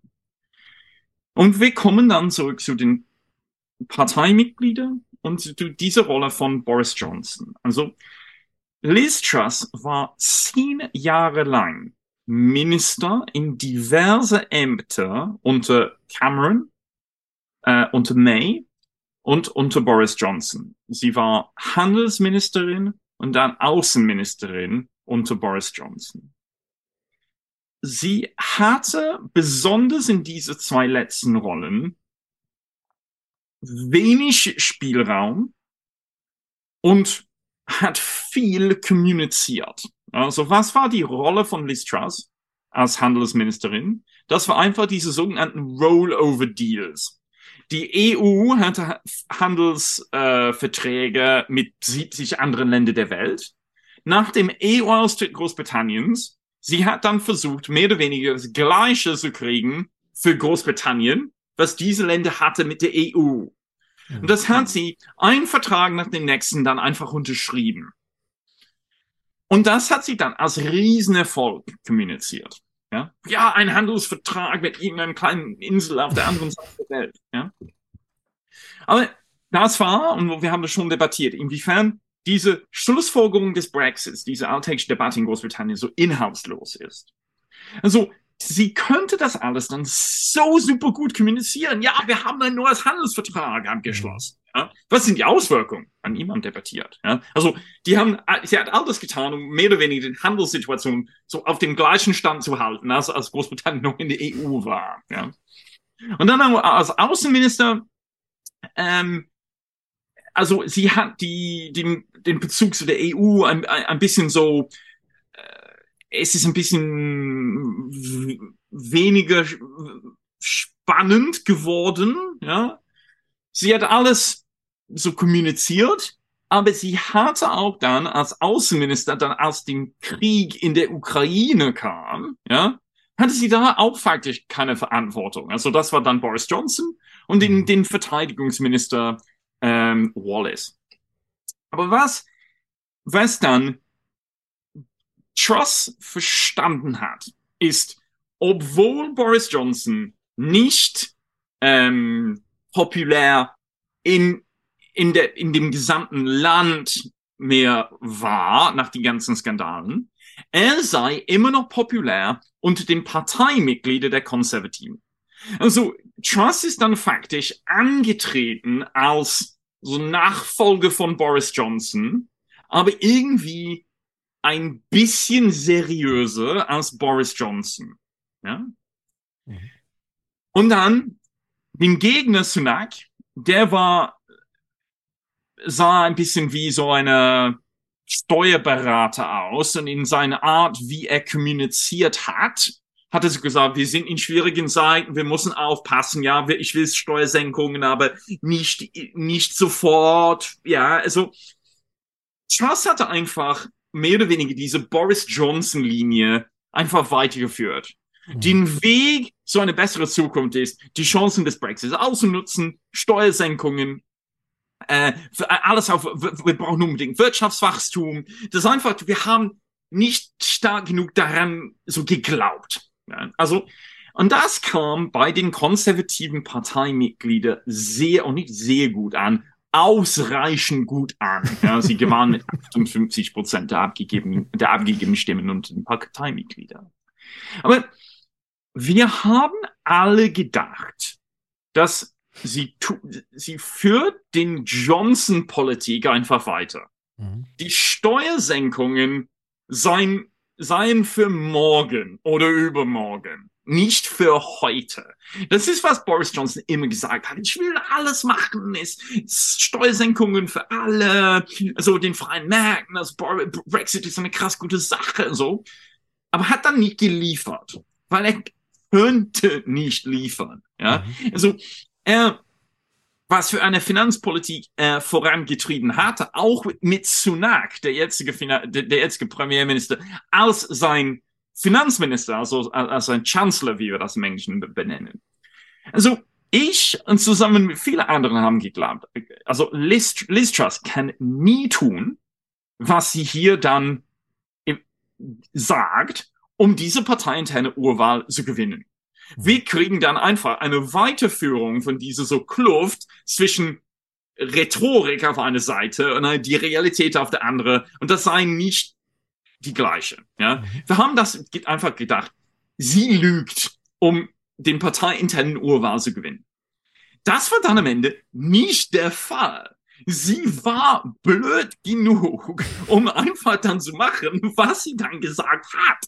Weil zusammen mit, mit Quateng, die, die gehören zu diesem sehr neoliberalen Flügel der Konservativen und die haben einfach so gedacht, okay, dann, wir sind jetzt an der Macht, das können wir dann noch machen. Mhm. Die haben einfach an den eigenen Ideologie einfach zu hart geglaubt. Ja? Und das ist, wie wir dann dieses Punkt dann erreicht haben. Also wir haben nie die Chance gehabt, die Ideen von Truss wirklich zu prüfen. Weder mhm. noch als Ministerin vorher, noch als während der parteiinterne Urwahl. Weil das spielte nur unter diese, unter diese Parteimitglieder. Es gab diese diversen so lokalen Treffen mit Mitgliedern, ein bisschen überall in Großbritannien. Aber nicht so viele Presseaufmerksamkeit, keine öffentlichen Diskussionen. Was wären dann die Schlussfolgerungen von so einer Finanzpolitik? So, und dann, das führte dann zu katastrophalen Auswirkungen sehr schnell. Aber es gibt dann natürlich auch eine andere Frage. Liz Truss, also das Kabinett von Liz Truss, war so schmal aufgestellt. Sie hat nicht versucht, andere Leute rein ins Boot zu holen. Sunak, sie saß keine Rolle für Sunak selber.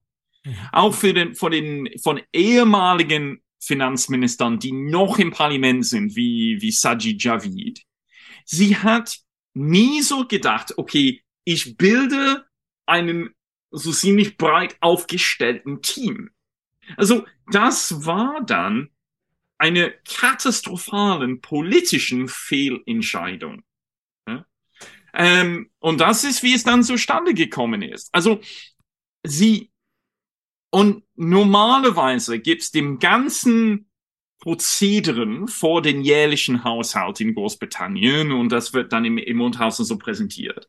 Das wird nicht als komplettes Haushalt präsentiert von, von Truss und Quateng. Es hieß nur the Mini-Budget, ja, also den, den Mini-Haushalt. Aber die Schlussfolgerungen waren so, gingen dann so sehr, sehr tief.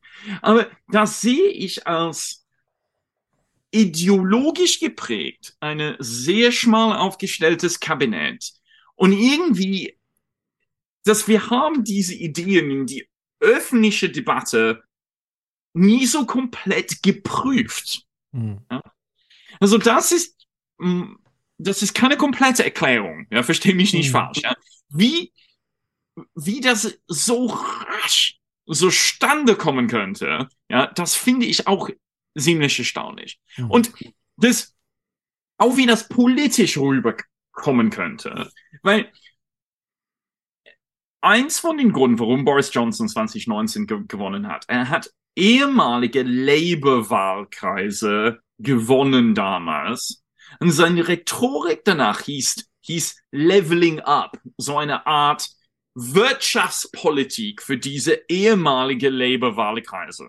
Ja, in der Realität hat er wenig für diesen Wahlkreis getan. Aber er hatte dieses Spruch und diese Idee, dass diese Regionen seien für ihn halbwegs wichtig. Hm. Meine Frage für, für diese, was ich nicht verstehe mit Trust, ist, sie wollte den ähm, Einkommenssteuer für Höchstverdiener, also Leute, die über 150.000 Pfund im Jahr verdienen, von 45 auf 40 Prozent sinken. Ja, das sind nur zwei, drei Prozent der Bevölkerung, die so viel verdienen. Und fast keine davon wohnen in diesen Wahlkreisen im Norden, die dann Boris Johnson 2019 gewonnen hat.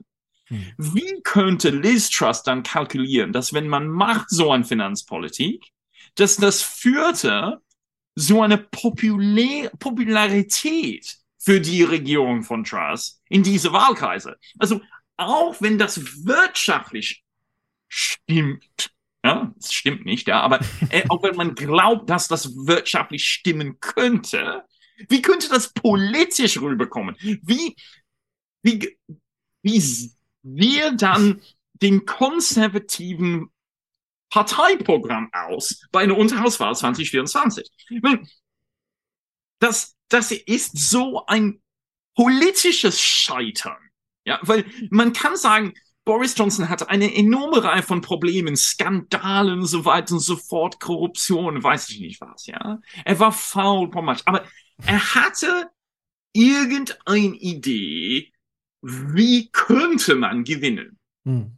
Ich verstehe nicht, wie könnte man mit, mit dieser Linie von Charles, auch wenn das nicht so einen sofortigen finanziellen Sturz geführt hätte, könnte man mit so einer Linie überhaupt eine Unterhauswahl gewinnen. Ja? Und die Situation ist nur wegen die ganze Situation mit Energiepreisen in Großbritannien ist schon so problematisch. Ja, oder mhm. die warten, die Wartezeiten an, an Krankenhäuser, ja, und um, um, äh, um, um behandelt zu werden. Also, das, diese, das ist so ein krasses politisches Versagen ja, wo es dann ein, ein wirtschaftliches zu sagen ist. Ähm, und, und das finde ich irgendwie fast unglaublich, dass, ich kann es halbwegs erklären, dass, dass eine so politisch unfähige Person dann an der Macht kommen könnte. Hm. Lass mich mal so ein bisschen von außen das äh, äh, zurückspiegeln, ob ich das so richtig äh, beobachte äh, und da mal meine äh, These reinschmeiße. Also, so wie du das erzählst und wie man es so ein bisschen äh, äh, wahrgenommen hat, hat Boris Johnson letztendlich ja eine rhetorische Show gemacht und hat sozusagen mhm. Ideen groß erzählt, aber das umsetzen hat er sozusagen ganz in einer konservativen Art und Weise, wie wir sie tatsächlich auch von Angela Merkel kannten, nämlich am besten gar nichts machen und die Dinge laufen lassen, aber ich erzähle immer und, und verkaufe Dinge gut. Ähm, das war vielleicht sozusagen seine Taktik, also sozusagen eher eine Ideologie der Macht, wenn man so will. Also ich schaue eher taktisch, kalkülmäßig, ja. wie, wie halte ich die Bevölkerung einigermaßen bei Laune, indem ich gute Geschichten erzähle, aber auch zu, also gar nichts am System eigentlich großartig verändere, alles bleibt so, es läuft so irgendwie. Ähm, und das, was Liz Truss da versucht hat, war wirklich eine zutiefst neoliberale Überzeugung, ja. wo sie vielleicht wirklich gedacht hat, ja, das funktioniert und das ziehe ich jetzt durch und ihr werdet sehen, damit werden wir riesen Erfolg haben und das ist komplett gescheitert. Ja. Und sofort gescheitert. Also auch, auch das wäre vielleicht möglich am Beginn einer Wahlperiode unter anderen wirtschaftlichen Umständen, ja, vielleicht könnte sowas geklappt haben in, nee, nicht 2010, das war nach der Finanzkrise, keine, keine Ahnung vielleicht in den 90er oder so, keine Ahnung, irgendwann mhm. mal. Ja. Wenn alles schon gut lief, ja, könnte man das vielleicht gemacht haben. Aber unter den jetzigen Umständen keinerlei. Und jetzt kommt die spannende Frage. Wird das aufgearbeitet? Also, das ist ja ein Learning, also so, so schlimm, wie das sozusagen war und so chaotisch und so weiter. Aber daraus könnte man ja auch positiv Schlussfolgern und eine Analyse machen und sagen, ja, liebe Leute, eure Ideologie ist an dem Punkt gescheitert. Lasst das mal in Zukunft besser. Wir müssen irgendwie eine andere Politik machen. Gibt es so eine Lernerfahrung oder wird sozusagen auch diese Debatte gar nicht geführt? Hm, ja, ein bisschen. Also im Bereich der Finanzpolitik ist Sunak pragmatischer. Ja. Er hat dann einfach gesagt, okay, diese Steuersenkung machen wir nicht. Alles wird auf so auf Stabilität ausgerichtet. Also die, der, der Jeremy Hunt, der so kam als Finanzminister, so als Notfalllösung für, für, für Truss, ist im Amt geblieben. Er hat kurzfristig einfach so entschieden, also so kann es einfach dann, es muss stabil laufen.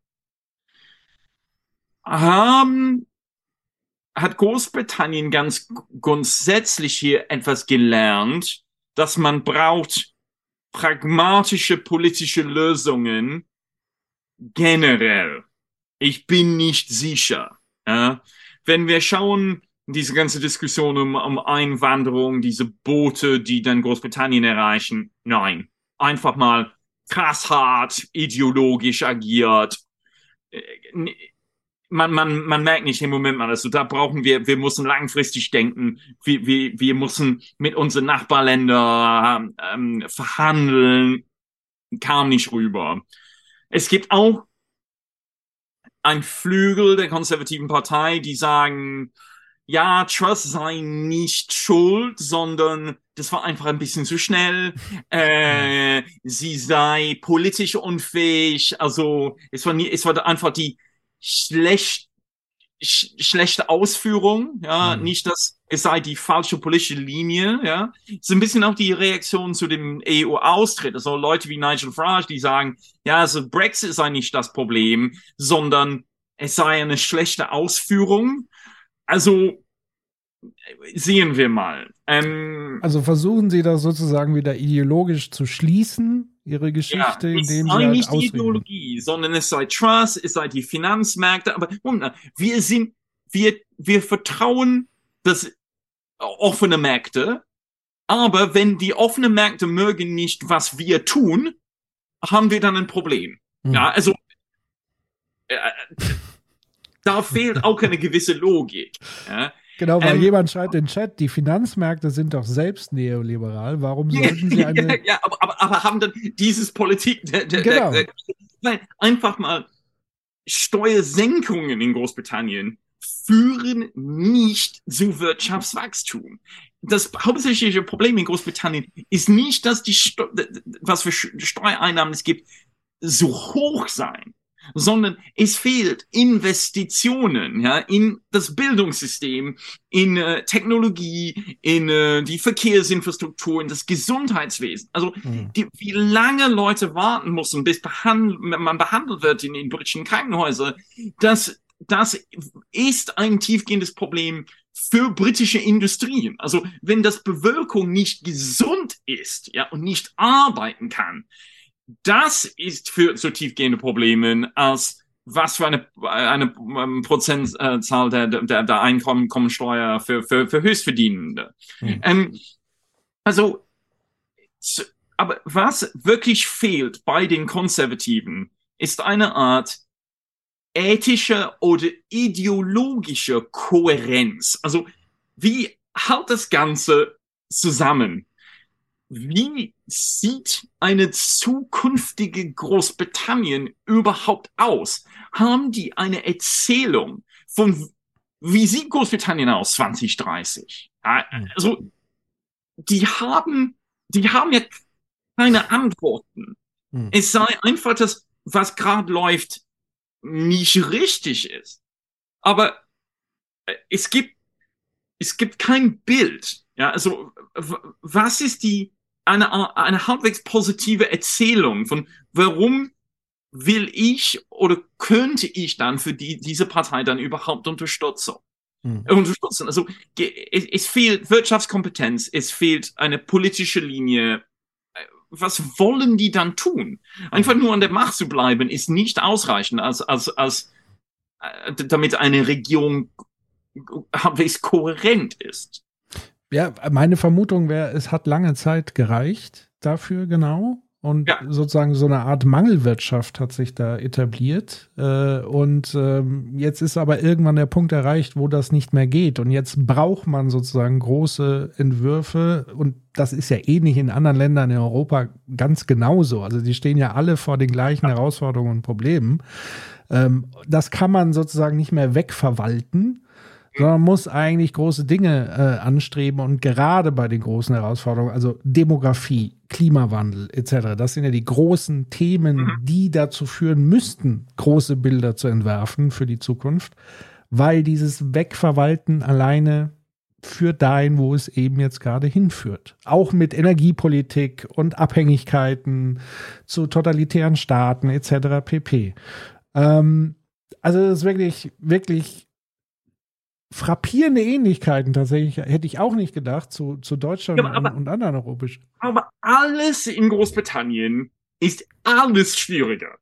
Okay. Also die Energiepreisen sind ein noch größeres Problem, weil wegen dem, das Wert des Fundes ist gesunken. Also dann die Energieimporten sind dann 20 Prozent teurer geworden gegenüber wie teuer die dann schon sind für Deutschland. Ja? Großbritannien hat fast keine Gasspeicher, weil die haben alles abgebaut, als Großbritannien noch in der EU war. Die haben gedacht, okay, wir importieren alles aus der EU. Ja? So ein Free Rider war Großbritannien in der EU-Energiepolitik. Ja? Oh Scheiße, Großbritannien ist nicht mehr in der EU. Ja, es ist ja schwierig, jetzt Gas aus der EU zu importieren. Ja. Arbeitskraftmangel. Man ist nicht mehr in der EU. Eine Begründung für den EU-Austritt war dann, Einwanderung zu begrenzen. Man verdient ja, um zu sagen, okay, komm mal nach Großbritannien, um sechs, Monate lang in ein britisches Krankenhaus zu, zu arbeiten. Hey, Moment mal, man verdient diesmal 20 Prozent weniger als das letzte Mal, wegen ähm, des Verlust des Wert des Fundes. Hm. Also, oder komm mal dann in den britischen Agrarwirtschaft zu arbeiten, ja. Ähm, also, alle diesen Problemen, ja, was will man in der Zukunft bauen? Also es, es scheint da ein, ein Projekt, einen, einen britischen äh, großen Batteriehersteller ähm, so, so öffnen mit großen staatlichen Unterstützung. Ja, es ist British Vault, ist das mhm. äh, das Unternehmen. Das komplette Ding scheiterte ähm, äh, diesmal, weil wenn man will äh, Batterien für zukünftige Elektroautos produzieren, was wäre dann der Vorteil, das in Großbritannien zu produzieren, statt in Deutschland, wo man den europäischen Markt hat und eine mhm. bessere, ausgebildete äh, Arbeitskräfte? Oder irgendwo, wo es wirklich billig ist? Also, mhm. also was wäre dann für Großbritannien in so einer Situation dann vorteilhaft? Also, und dann auch hinzu, auch wenn neuen Ideen, wenn man braucht neue Ideen, diese Impulse kommen in Deutschland manchmal von die kleineren politischen Parteien. Hat man in Großbritannien nicht, wegen dem britischen Parteisystem. Mhm. Also, das bedeutet, dass alle die, die, die Wurzeln für alle diese Probleme sind genau gleich. Ja. Aber die sind alle schwieriger zu beheben in Großbritannien als die Situation in Deutschland oder Frankreich oder, oder anderen Ländern innerhalb der EU. Oder auch die EU-Mittel. Ja diese Repower EU-Gelder ähm, oder gemeinsame Beschaffung von, von, ähm, von Impfstoff äh, zu Corona. Also alles, was man gemeinsam machen kann, um halbwegs diese Probleme zu beheben. Großbritannien hat sich dann auch aus diese kompletten Netzwerke ausgeschlossen, ohne Ersatz. Ja, also weil die Verbindungen mit den USA sind auch nicht so besonders hervorragend. Also, groß, also britische politische Spielereien sind keine Prioritäten für den, den, den beiden Regierungen. Also, mhm. ja, also du hast recht, es gibt Parallele. Ja, und verstehe mich nicht falsch. Deutschland ist kein politisches Paradies. Aber alle, alle diese Probleme sind deutlich, deutlich schwieriger zu beheben in Großbritannien als, ähm, als in Deutschland. Mhm. Und ich glaube tatsächlich, dass Deutschland auch noch ein äh, saftigeres Polster hat, dass es sozusagen ja. ja, auch noch Hauptprofiteur der EU letztendlich ja auch ist ja. und war und schon es, immer. Es hat auch, weil Deutschland dezentralisiert ist, das hilft auch. Ja, man hat gewissen Strukturen, die noch funktionieren. Mhm. Ja, ähm, äh, das ist alles, besonders in England. Ja, da, da gibt es tiefgehende Probleme in, in den Themenfeldern. Mhm. Nochmal eine spezifische Frage aus dem Chat. Ähm, Ja. Was war denn das eigen, also was war eigentlich das Problem am Mini-Budget? Steuersenkungen in Zeiten von hoher Inflation oder Steuersenkungen finanziert durch Staatsschulden? Weil makroökonomisch hätte das Mini-Budget ja so gut wie keine Auswirkungen gehabt. Die Sparquote der Reichen wäre noch etwas angestiegen, der Rest weiter verarmt. Warum haben die Finanzmärkte Truss Quateng so hart abgestraft? War schlicht die Bad Governance ein Signal dafür, gegen den Ja. Pfund und Staatsanleihen zu wetten? Ja, ganz grundsätzlich. Also, weil es führte zu, es gab zu dem Mini-Budget keine Prognose, wie schließe man dann diese Lücke. Also, weil wegen erhöhten Staatsschulden und dann, wie viel man die, äh, so, man dann bezahlen musste, um dann, damit die Staat dann erneut, äh, erneute Schulden übernimmt. Ja, also das bedeutet, dass gleichzeitig, ja, mehr Ausgaben, weniger Einnahmen und ohne einen Plan für wie, de, wie deckt man diese Lücke. Also das ist, sobald man, äh, ich bin kein ähm, Wirtschaftswissenschaftler, aber das ist dann mein Verständnis von, von warum es dann so schnell so, ähm, ähm, so problematisch geworden ist. Diese zwei anderen Dinge, die politisch problematisch waren, also diese, diese Steuersenkung für den Reichverdienende und ähm, diese, es gibt eine Regelungen für den, den maximalen jährlichen Bonus für, für hauptsächlich für Mitarbeiter in Banken. Truss, Truss wollte diese, diese ähm, Begrenzung dann, dann aufheben. Diese beiden hatten we aus meiner Sicht weniger wirtschaftliche Auswirkungen, sondern hauptsächlich politische Auswirkungen. Aber es waren grundsätzlich die höheren Ausgaben, ja, diese die, äh, wegen Subventionen für Energiepreise und Steuersenkungen und dann dieses Kluft zwischen den beiden und dann ohne Plan, wie man dann genug Ge Geld einnimmt, um, um diese, diese Lücke zu überbrücken. Hm. Jetzt ähm, interessiert mich noch eine Frage sehr. Also wir haben ja gerade so ein bisschen angedeutet, das große Zukunftsbild und so weiter. Inwieweit spielt diese ganz, das ganze Thema Klimakrise eigentlich eine Rolle in Großbritannien? Ist das ein Thema, was irgendwie diskutiert wird in der Gesellschaft? Kommt es überhaupt an? Was würdest du das sagen? Nicht so unbedingt. Ähm, die Auswirkungen aus Großbritannien sind genau wie die Auswirkungen auf alle anderen Länder der EU. Ja, also Ho Hochwasser, Erhitzen Sommern, Probleme in der Agrarwirtschaft, Probleme in der Energieversorgung, also all das. Großbritannien hat enormen ähm, erneuerbare Ener Potenzial für erneuerbare Energien, Windkraft, äh, Wellen, Hm. äh, auch Solarenergie. Und irgendwie, das war eins von den, den verrücktesten Linien von, von der Truss-Regierung, war ein Verbot von, von Solaranlagen auf dem Land. Okay. Ja. Und, und viele Leute haben gesagt, hey, Moment mal, was sei das denn? Also schaut mal in den Meinungsumfragen, also entweder Leute haben keine Position zu Solaranlagen oder mögen die. Also Hm. es gibt keinerlei Opposition gegenüber Solarpanelen irgendwo auf dem Land. Ja? Warum kann eigentlich dann man so überhaupt so eine Politik dann überhaupt ausdenken? Äh, äh, und, und Sunak hat so gesagt, nee, so dann dieses Verbot, das macht dann keinen Sinn. Ähm, und dann, dann Truss wollte auch Fracking wieder, wieder einführen, um, um Gaspreisen zu senken. Aber, aber das war auch schwachsinnig, weil es ist nicht, dass es führt zu, zu geringen Preisen sofort, ja, das, das wird dann ein, einige Jahre dann brauchen. Und dann viele Lo Lo Leute haben gesagt, hey, lokal, wo man das geprüft hat in Lancashire im Nordwesten, das führte so enorm, da so, so enormen Problemen. Das wollen wir dann nicht. Also, ja, ganz grundsätzlich, also, das ist auch ein Problem der, der, der parteipolitischen Strukturen. Also ganz grundsätzlich, die Konservativen, die haben wenig Interesse. Ne? Also man denkt ja immer, dass Boris Johnson hatte nur Interesse, weil Boris Johnsons damalige Freundin, jetzige Frau, hat, hatte Interesse daran. Und das war ein Grund, warum er sagte, ab und zu mal etwas zum Thema Klimaschutz. Also ich, ich bin nicht überzeugt, ob er selber je eine gewisse Interesse hatte. Die konservative Wählerschaft hat keinerlei Interesse. Es ist auch dieses, so, wir sind gegen den, den äh, wissenschaftlichen Konsens irgendwie auf der rechten Flügel der Partei. Wenn Klimaschutz äh, oder, oder, oder ähm, Erderhitzung eine Gefahr für uns ist, wir seien dagegen, ja, irgendwie. Also, dass man, man hört, dass, dass äh, Nigel Farage zum Beispiel, er sei jetzt gegen Net Zero, ja, weil er einfach so gegen wie so normale Linie von aller anderen ist irgendwie.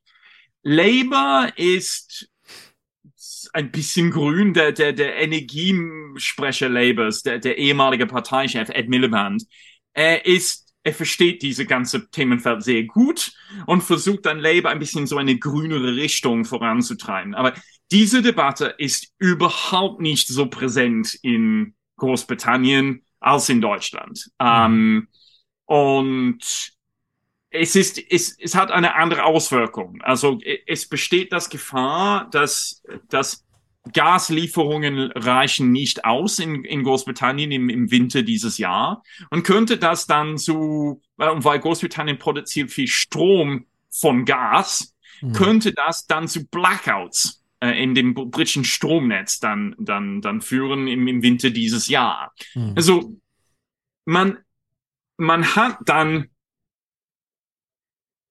die, die, die so die gesamte Diskussion, was sei dann erforderlich, damit dann Großbritannien klim klimaneutral wird mittelfristig, da ist Großbritannien meilenweit von, von anderen, Ländern, anderen europäischen Ländern. So, das ist auch ein Problem mit Isolierung mhm. von Häusern. Ja, also da ist das auch das Energiebedarf für Häuser in Großbritannien enorm höher als in vielen anderen Ländern der EU. Installation von Wärmepumpen liegt deutlich unter dem europäischen Durchschnitt. Also, ja, also, aber man kann es auch irgendwie anders sehen. Man hat keine Zeit oder, oder, oder, oder kein, kein intellektuelles Raum mhm. für diese Diskussion in Großbritannien. Weil den, den Kampf gegen den alltäglichen Krisen nimmt das ganze politische Energie weg. Eben. Okay. Was, es, äh, gibt natürlich auch, es gibt natürlich auch eine Reihe Protesten, ja, also hm. Leute, die blockieren Straßen oder, oder machen diversen Protestaktionen und und die, die stehen unter den, genau dem gleichen Kritik wie in Deutschland. Ja, warum blockt ihr unsere Straßen? So, ja. Mhm. So diese sehr reaktionelle äh, Antworten. Ja, das gibt es ja auch. Ähm, mhm. aber, aber Großbritannien hat, hat enorm viel, besonders im, im, im, im, ähm, erneuerbare Energien, hat enorm viel, was Großbritannien tun könnte, äh, aber, aber kommt nur ziemlich langsam voran. Ja, ist, mhm. ähm, ja, da, da es ist ein Bild weiter. Ja, da wäre nämlich dann die, die nächste Nachfrage. Also inwieweit oder wie stark verankert ist denn noch die fossile Industrie in England? Du hast ja vorhin mal erwähnt, die, die Kohle, Stahl etc. Ich weiß nicht, inwieweit BP eine Rolle spielt. Ähm, und eine Frage aus dem Chat war, gibt es schon Fracking oder müsste man das komplett neu in England sozusagen einführen oder geht es nur darum, das Bestehende noch zu erweitern? Also es, es, es gab in Lancashire, es gab so viele Probleme damit, dass entweder die haben es nicht äh, verbreitet oder die haben das komplett eingestellt. Ich weiß nicht. Also es, mhm. es spielte eine sehr untergeordnete Rolle. Es war, ja. es war entweder fast überhaupt nicht relevant oder überhaupt nicht relevant in den letzten Aber Jahren. es ist ja mega aufwendig, das muss man dazu ja, sagen. Ja, klar. Es kostet sau viel, es ist mega aufwendig, es, es kommt wenig es spielte raus entweder fast keine Rolle oder keine Rolle. Ja? ja. Was BP als Firma spielt keine sehr große Rolle in die, öffentlich, in die öffentliche Diskussion. Shell auch nicht, weil Shell war auch Hälfte britisch, Hälfte niederländisch. Ähm, was eine Rolle noch spielt, ist, ist, ist Öl und Gas äh, aus dem Nordsee. Ja? Also mhm. die Produktion da ist seit ein paar Jahrzehnten jährlich gesunken. Ja, es ist nicht mehr wirtschaftlich wirklich da mehr zu produzieren. Aber das führte zu dieser Idee, dass Großbritannien hatte dank dieses Gas und Öl eine Energieunabhängigkeit. Das ist in der Realität nicht mehr der Fall. Okay. Ja, also Großbritannien ist von Importen abhängig. Und ich denke, dass in Großbritannien das, das widerspiegelt die, Realität, die Realität in der alltäglichen Debatte nicht. Das ist einfach, dass Großbritannien denkt, dass es noch mächtiger sei, als, als es in der Realität ist. Ja? Ähm, natürlich, es gibt engen Verbindungen zwischen einige Politiker der Konservativen und, und fossilen Energieindustrien. Aber ist das ausreichend als Begründung für den jetzigen Energiepolitik des Landes? Ich bin eher skeptisch. Ja, also ich, ich, ich denke nicht, dass man irgendjemand, irgendjemand so bezahlt hat. Ja? Mhm. Also Großbritannien kann vollkommen alleine, so ohne so Lobbydruck, ja, vollkommen die falsche Linie und, und, und, und schlechtes Politik machen, ja, ohne zu sagen, dass es sei irgendwie von jemand bezahlt worden. Bestimmt haben diversen Firmen versucht, diese Richtung zu ändern, ja, aber das sei aus meiner Sicht hauptsächlich eine Unfähigkeit, guten Antworten auf diesen Fragen innerhalb des Landes und innerhalb den, den, den politischen so Blase überhaupt zu finden. Ja, das ist ja eine desaströse Analyse, wenn man sagt, selbst dafür reicht es nicht für äh, Lobbyismus, weil das, was du ja beschrieben hast, zu sagen, eigentlich waren sie mit Öl und so weiter energieautark, müsste ja für sie ein enormer Anreiz sein, diese Art der Energiepolitik fortzusetzen mit Hilfe der erneuerbaren Energien. Also auf diesem Stand der autarken Energieversorgung zu bleiben und gerade jetzt erst, wo die Energiepreise explodieren. Also umso erstaunlicher darüber überhaupt nicht dahingehend nachzudenken, sondern sogar dann das Gegenteil zu machen mit diesem Verbot der Solarflächen, auch wenn es jetzt wieder zurückgenommen wurde. Ja. Aber das ist ja völlig, also was habt was, was, was ist da im Trinkwasser? Was will ich wissen? Aber, aber irgendwie, ich habe keine gute Begründung gefunden, aber, aber, aber ja. Leute haben so gedacht, im Moment, also mag Liz Trust das Aussehen von Solarpanelen nicht oder so. Also, wir wissen nicht. Okay. Ja. Ähm, ähm, noch eine Spezialfrage, auch wiederum zur britischen Mineralölwirtschaft und Schottland. Was ja. würde es für die britische Mineralölwirtschaft bedeuten, wenn Schottland unabhängig würde? Weil sozusagen auch die Begründung more than 90% of UK's oil production ist occurs offshore ja. und so weiter. Ja, ähm, das muss geklärt geklärt werden, wenn Schottland unabhängig wird. Ähm, Wollen Sie das? Also ist das eine ernsthafte Option in, den nächsten, in nächster Zeit? Ja, also, also äh, Nicola Sturgeon, also die jetzige Premierministerin Schottlands, will eine Volksabstimmung, eine neue Volksabstimmung Oktober nächstes Jahr organisieren. Mhm. Und ein Teil des wirtschaftlichen Argument dass obwohl das Bruttoinlandsprodukt pro Kopf in Schottland sei geringer als dem britischen Durchschnitt, ein Grund, warum es nicht wirtschaftlich katastrophal für, für Schottland und die Schotten sei, unabhängig zu werden, ist, weil Schottland die ganze Ölproduktion hat. Mhm. Natürlich, es sei sowas, sei dann höchst umstritten, inwiefern kriegt dann den Rest Großbritannien diese Ölreserven oder wie viel kriegt dann Schottland. Also die, wir haben nie den Punkt erreicht, dass diese Frage geklärt worden ist zwischen London und, Schott und Edinburgh. Also ähm, und ich gehe davon aus, dass die finden keine Lösung für diese Frage, bis eine Volksabstimmung stattfindet. Ja? Mhm. Also das bedeutet, dass auf beiden Seiten verwenden dieses Argument. Ja? Die schottischen Nationalisten sagen, hey, wir kriegen das Öl, also das hilft uns. Obwohl als Partei, die sind hauptsächlich auch für erneuerbare Energien, also die haben nichts dagegen. Also die, die, die wollen nicht so ölabhängig sein mittelfristig, aber sehen das auch kurzfristig als Vorteil. Ja. Kann ich auch hauptsächlich verstehen, also als politisches Argument. Besser als es nicht zu haben. Ja, aber, aber dann natürlich auch dann in England ist, was ist das Vorgehensweise von so London aus zu dieser komplette Unabhängigkeitsfrage? Und zurzeit, wir haben nie zu dem Thema von Sunak gehört, wir haben nur eine Linie von, von Truss gehört.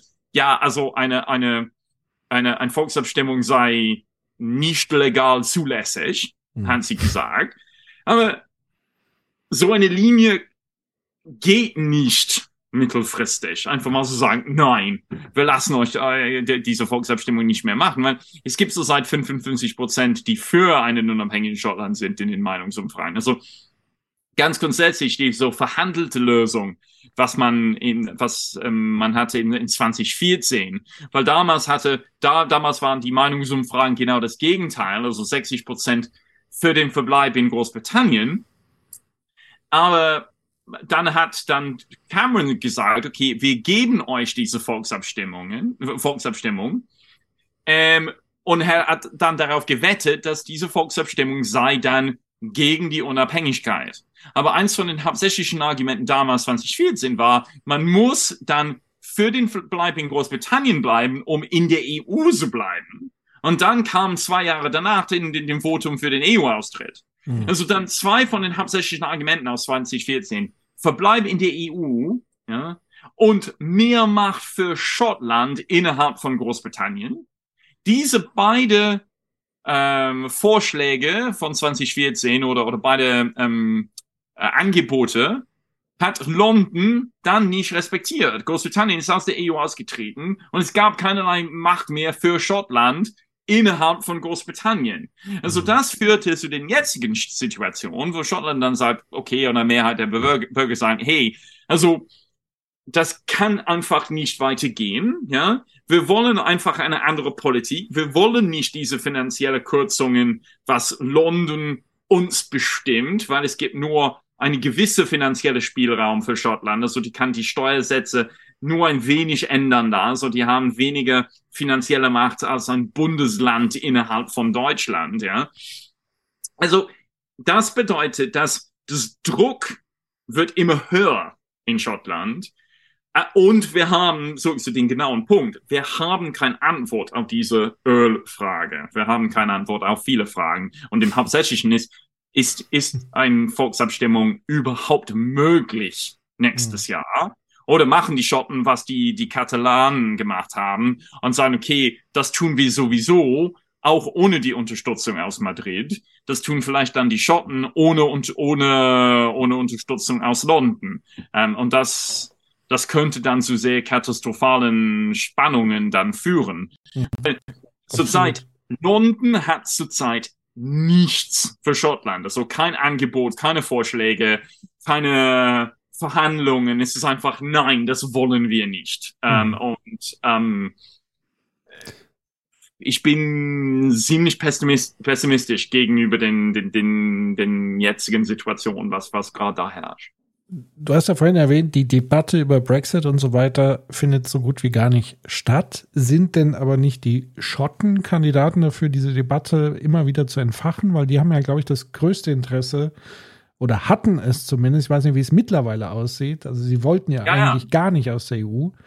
Ähm, Ja, aber- aber- bringen aber Sie diese Debatte irgendwie in Gang oder findet sie statt Ja, oder sind wer sie nimmt- außen vor? Wer nimmt Nicola Sturgeon in London ernst? Niemanden. Oder fast niemanden, ja. Ähm, äh, oder, die, die Abgeordneten der schottischen Nationalisten, die dann im, im, im Unterhaus in, in, im, im Westminster sitzen, der, der, der, der Fraktionsvorsitzende da, Ian Blackfoot, ja, der erwähnt das ständig im, im, im, im, Unterhaus.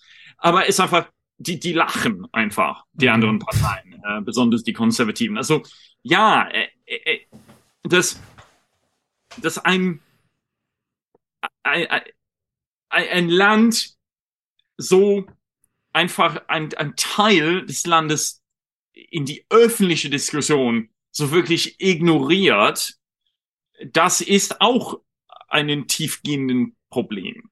Mhm. Ja, ähm, ja klar, also man muss diese Spannungen verstehen, die Auswirkungen verstehen, hoffentlich auch verhandelte Lösungen für diese derartigen Probleme dann finden. Ja, gab es eine Option für eine wirklich föderale Großbritannien, hat man nie so wirklich ernst vorgenommen. Ja, auch die Labour-Partei auch nicht. Ähm, also, und, und das führte dann zu diese, diese ganze Unabhängigkeitsbewegung. Ja, also, man, man ich habe den Eindruck, dass, dass viele in London sehen das einfach als, als einfach nur nervig. Warum wollen die das tun, ja? Schau mal in den, schau mal, wie das, was nicht funktioniert in Westminster, ja?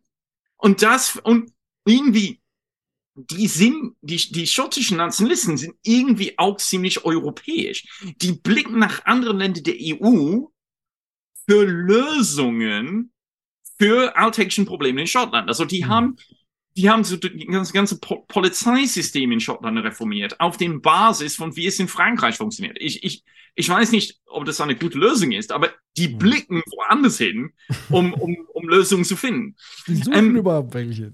ja, ja, und, und, und einfach mal, dass diese, dieses, ah, das ist so ein regionales Problem, äh, Sturgeon ist einfach ein bisschen nervig.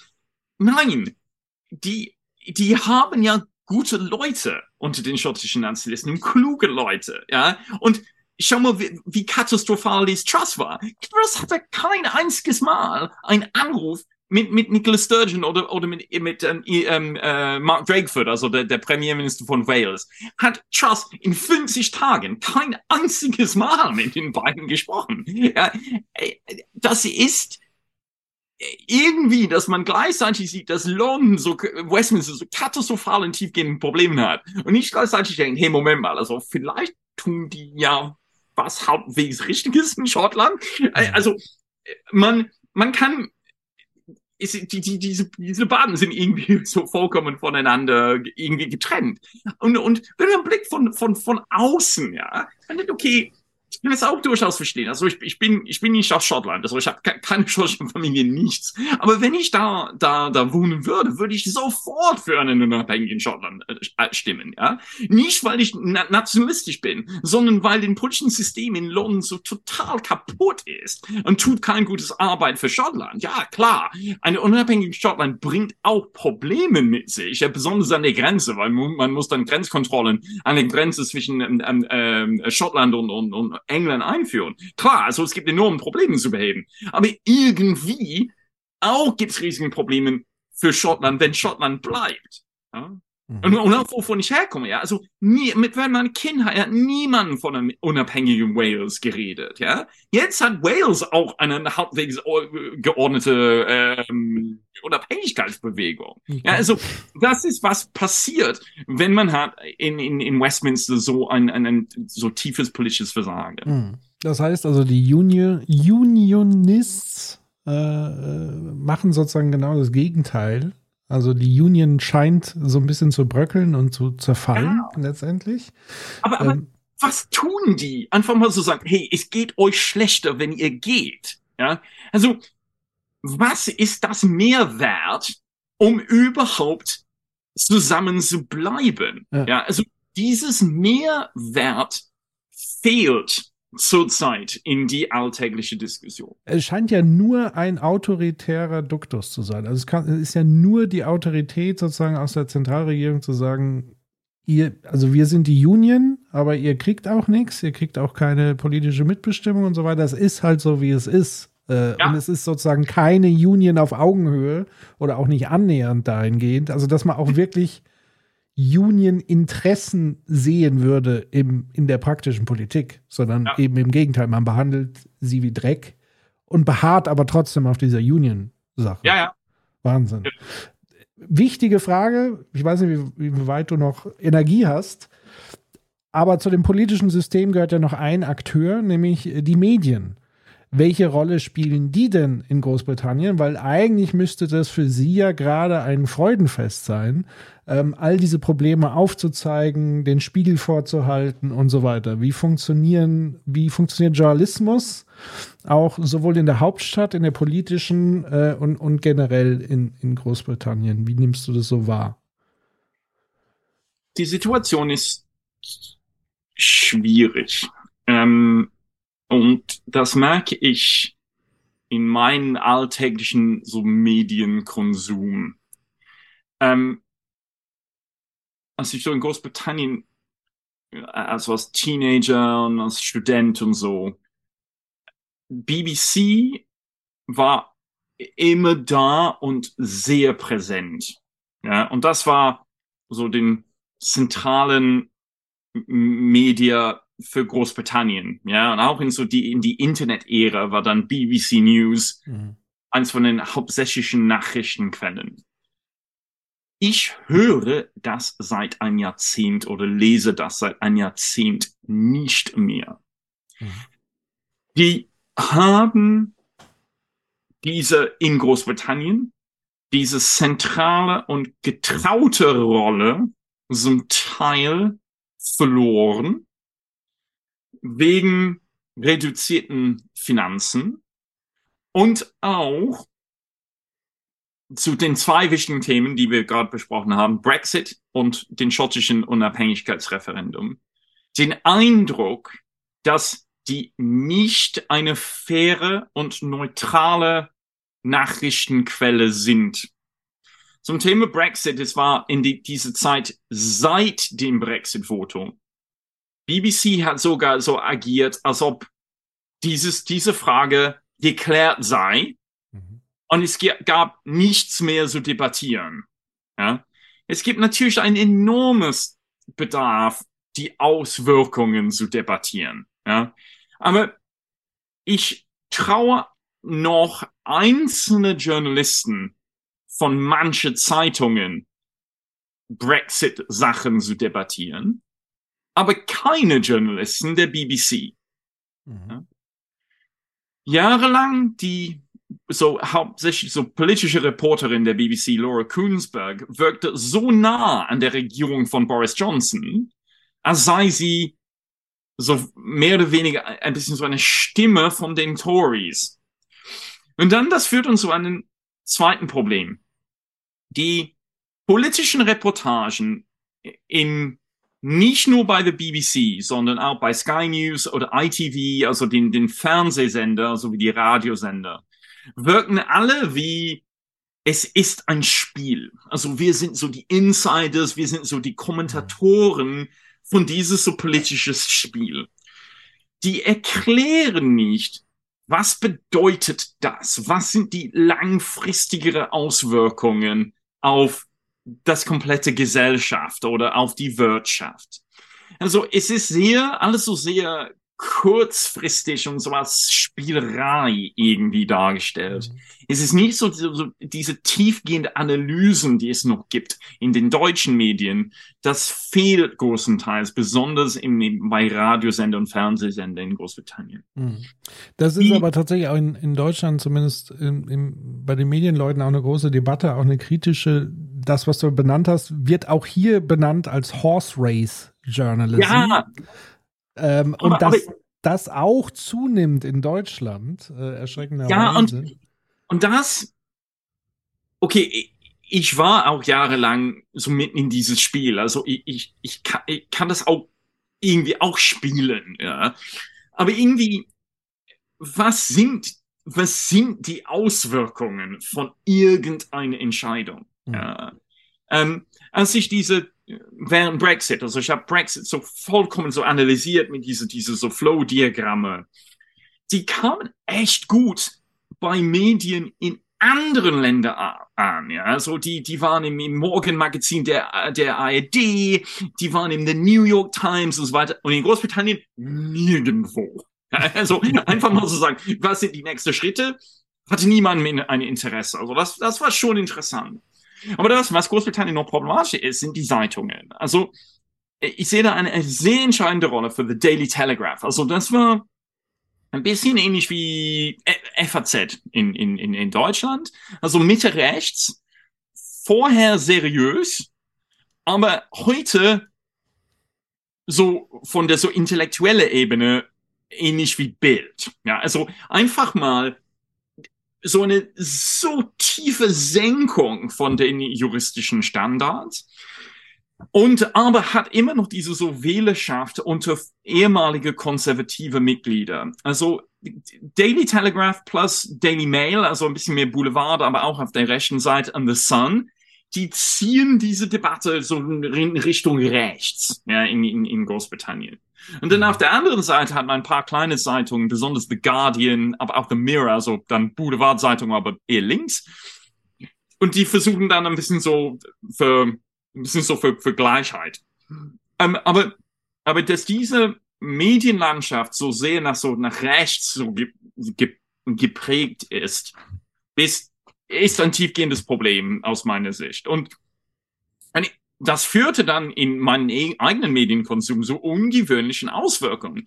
Ich lese nur eine Zeitung in Großbritannien und das ist The Financial Times. Ja, mhm. also im Moment mal, also das ist nicht mein Themenfeld. Aber wenn ich brauche gute Berichterstattung, das ist das einzige Quelle, wo ich, ich stimme das nicht ethisch oder ideologisch zu in, in allen mhm. Fällen. Aber die machen ordentliche, gute Berichterstattung. Was nicht mehr der Fall ist in, auf fast alle anderen Portalen oder, oder, oder in anderen, anderen Zeitungen. Mhm. Und also es ist alles sehr umstritten, ja. Es ist manchmal lustig, das zu lesen, ja, aber, aber irgendwie ich, ich lese ab und zu noch The Guardian, besonders manche Journalisten da sind sehr, sehr gut und haben eine sehr, sehr gute Analyse. Ich kann besonders ähm, ähm, zwei, äh, zwei Journalisten empfehlen, Raphael Baer und, und äh, John Harris. Also die beiden machen äh, nicht berichten über den so den alltäglichen Spiel, sondern was das dann bedeutet für diversen Aspekten des Landes. Also John Harris, er reist ganz viel in dem ganzen Land und berichtet aus diversen Städten, um, um zu gucken, was passiert, wenn eine Industrie zugeht oder so. Aber das ist dann, in, was dann für mich dann irgendwie sehr wichtig ist, ist, wie ist so die, die Darstellung von so den Stand des Landes irgendwie. Ja? Ähm, und und gibt es eine, eine Debatte, Debatte, wo alle miteinander noch kommunizieren können. Ja? Und, und das, das ging in den letzten, sage ich, 10 bis 15 Jahren ein bisschen verloren. Was man natürlich hat, sind diese Sozi Blasen in sozialen Medien, ja, also höchst umstritten. Besonders Twitter ist, spielt eine sehr wichtige Rolle in die britische politische Debatte, deutlich wichtiger als, als in Deutschland, wo man hat enorm größere Reichweite. Aber dann, dann, das ist dann wirklich in zwei so geteilt. Also die Brexit-Befürworter und die Brexit-Gegner und die Bewegungen, die dann aus diesen so Blasen entstanden sind. Mhm. Ähm, ja, also ähm, es ist schwierig, ja. Mhm. Ähm, aber eigentlich dann ganz grundsätzlich Erklärungen für, wenn wir nehmen ein Beispiel von, von ähm, Nachfolger von Liz Truss. Ja? Die ganze Berichterstattung ging, ging um, steigt Boris Johnson erneut ins Rennen? Und was mhm. bedeutet das für die Zukunft des Landes oder nicht? Mhm. Von Beginn an dachte ich, das kann, ich weiß, dass er das will, aber ich will dann die Antwort auf die Frage, wie hoch sind die Chancen, dass es ihm gelingt? Ja? Die Berichterstattung war nicht, wie hoch sind die Chancen, sondern was sind die Auswirkungen, wenn es zustande kommt. Und das ist dann eine andere Frage. Ist mehr diese so Innenrennen. Ja, ich habe ein Gerücht aus dem 10 Downing Street gekriegt, dass mhm. er doch im Rennen ist oder hat so, so Unterstützer. Ja, was bedeutet das? Ja, das kommt dann nicht unbedingt rüber mhm. in die Berichterstattung. Ja, und das, das sehe ich als, als eine als große Schwäche. Ja, und es, also für mich ergibt sich aus diesen einzelnen Mosaiksteinen so langsam ein größeres Bild und das hat auch zum Teil Parallelen ähm, zu unserem Land, wie ich finde, auch wenn wir noch meilenweit von den Problemen, die du ja richtig beschrieben hast, entfernt sind, aber ich glaube, die Bewegungen sind die gleiche. Also du warst oder bist ja auch sehr aktiv sozusagen in, in der digitalen Szene und so weiter unterwegs. Würdest du auch sagen, dass so ein bisschen, ich sag mal, äh, die Digitalisierung auch ein Wendepunkt des Journalismus war? Also, dass wir sozusagen in diese ja. Metriklogik geraten sind, der Klicks und Clickbaits und der ja äh, genau diese Verstärkung dieser Phänomene, die du gerade beschrieben hast, also Horse Race, also die schnellen ja. Klicks, die schnellen Informationen, die schnellen Infografiken und das gleichzeitig einhergehen mit der Reduzierung von öffentlich-rechtlichen Angeboten wie der BBC oder bei uns dann in Deutschland, wo die Debatte zumindest gerade jetzt richtig anfängt, stark ja. zu werden und zum Teil ja auch zu Recht, weil auch Reformbedarf da ist. Ja, ja. Aber spielt das auch wirklich eine Rolle, wo man sagt, ja. wenn das eine geschwächt wird, die eher den Raum haben, die Möglichkeiten, die finanziellen Mittel haben, Hintergründe zu machen, große Debatten anzustoßen, sie aber in die gleiche Logik geraten wie die privaten Anbieter, dann hat ja. insgesamt die gesamte Demokratie ein Problem, weil die Politik wird dadurch dümmer, die Menschen werden dümmer und wir können uns gar nicht mehr über die großen Fragen und Probleme unterhalten, weil wir es gar nicht mehr wissen. Also wir werden ja, aber, in Ignoranz aber, ertränkt. Aber ja, aber mit, mit einem Vorteil auf diese individuelle Ebene. Also das wirkte und wirkt noch als eine Art Support Network für Leute, die dann unzufrieden sind mit die Berichterstattung in den traditionellen Medien.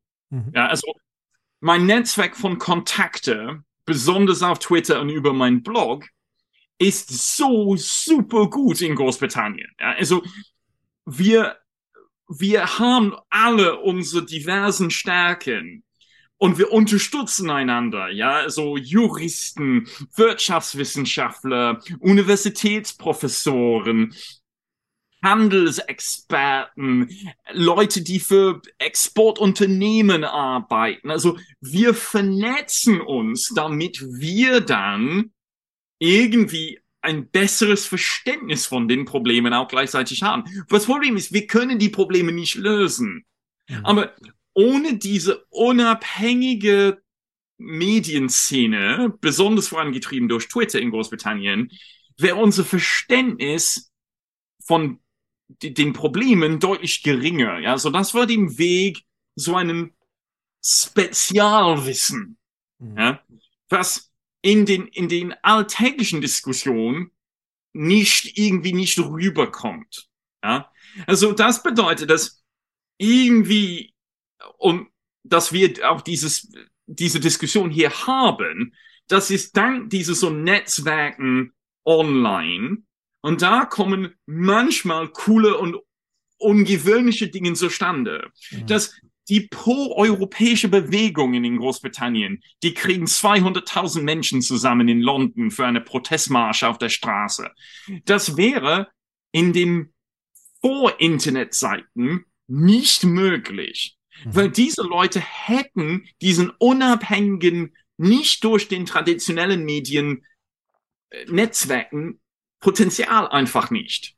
Ja, also das bedeutet auf einer Seite, ich sehe für die Gesellschaft insgesamt, wie das problematisch ist, aber auf der anderen Seite besonders diese Diskussionen zum Thema Brexit und was auch für Freundschaften daraus entstanden sind, ja, das war hervorragend. Also wir haben so viel einander unterstützt, so viel gelernt, äh, Leute hingeschickt zu diversen Veranstaltungen, ja, also das war irgendwie das Gute daran?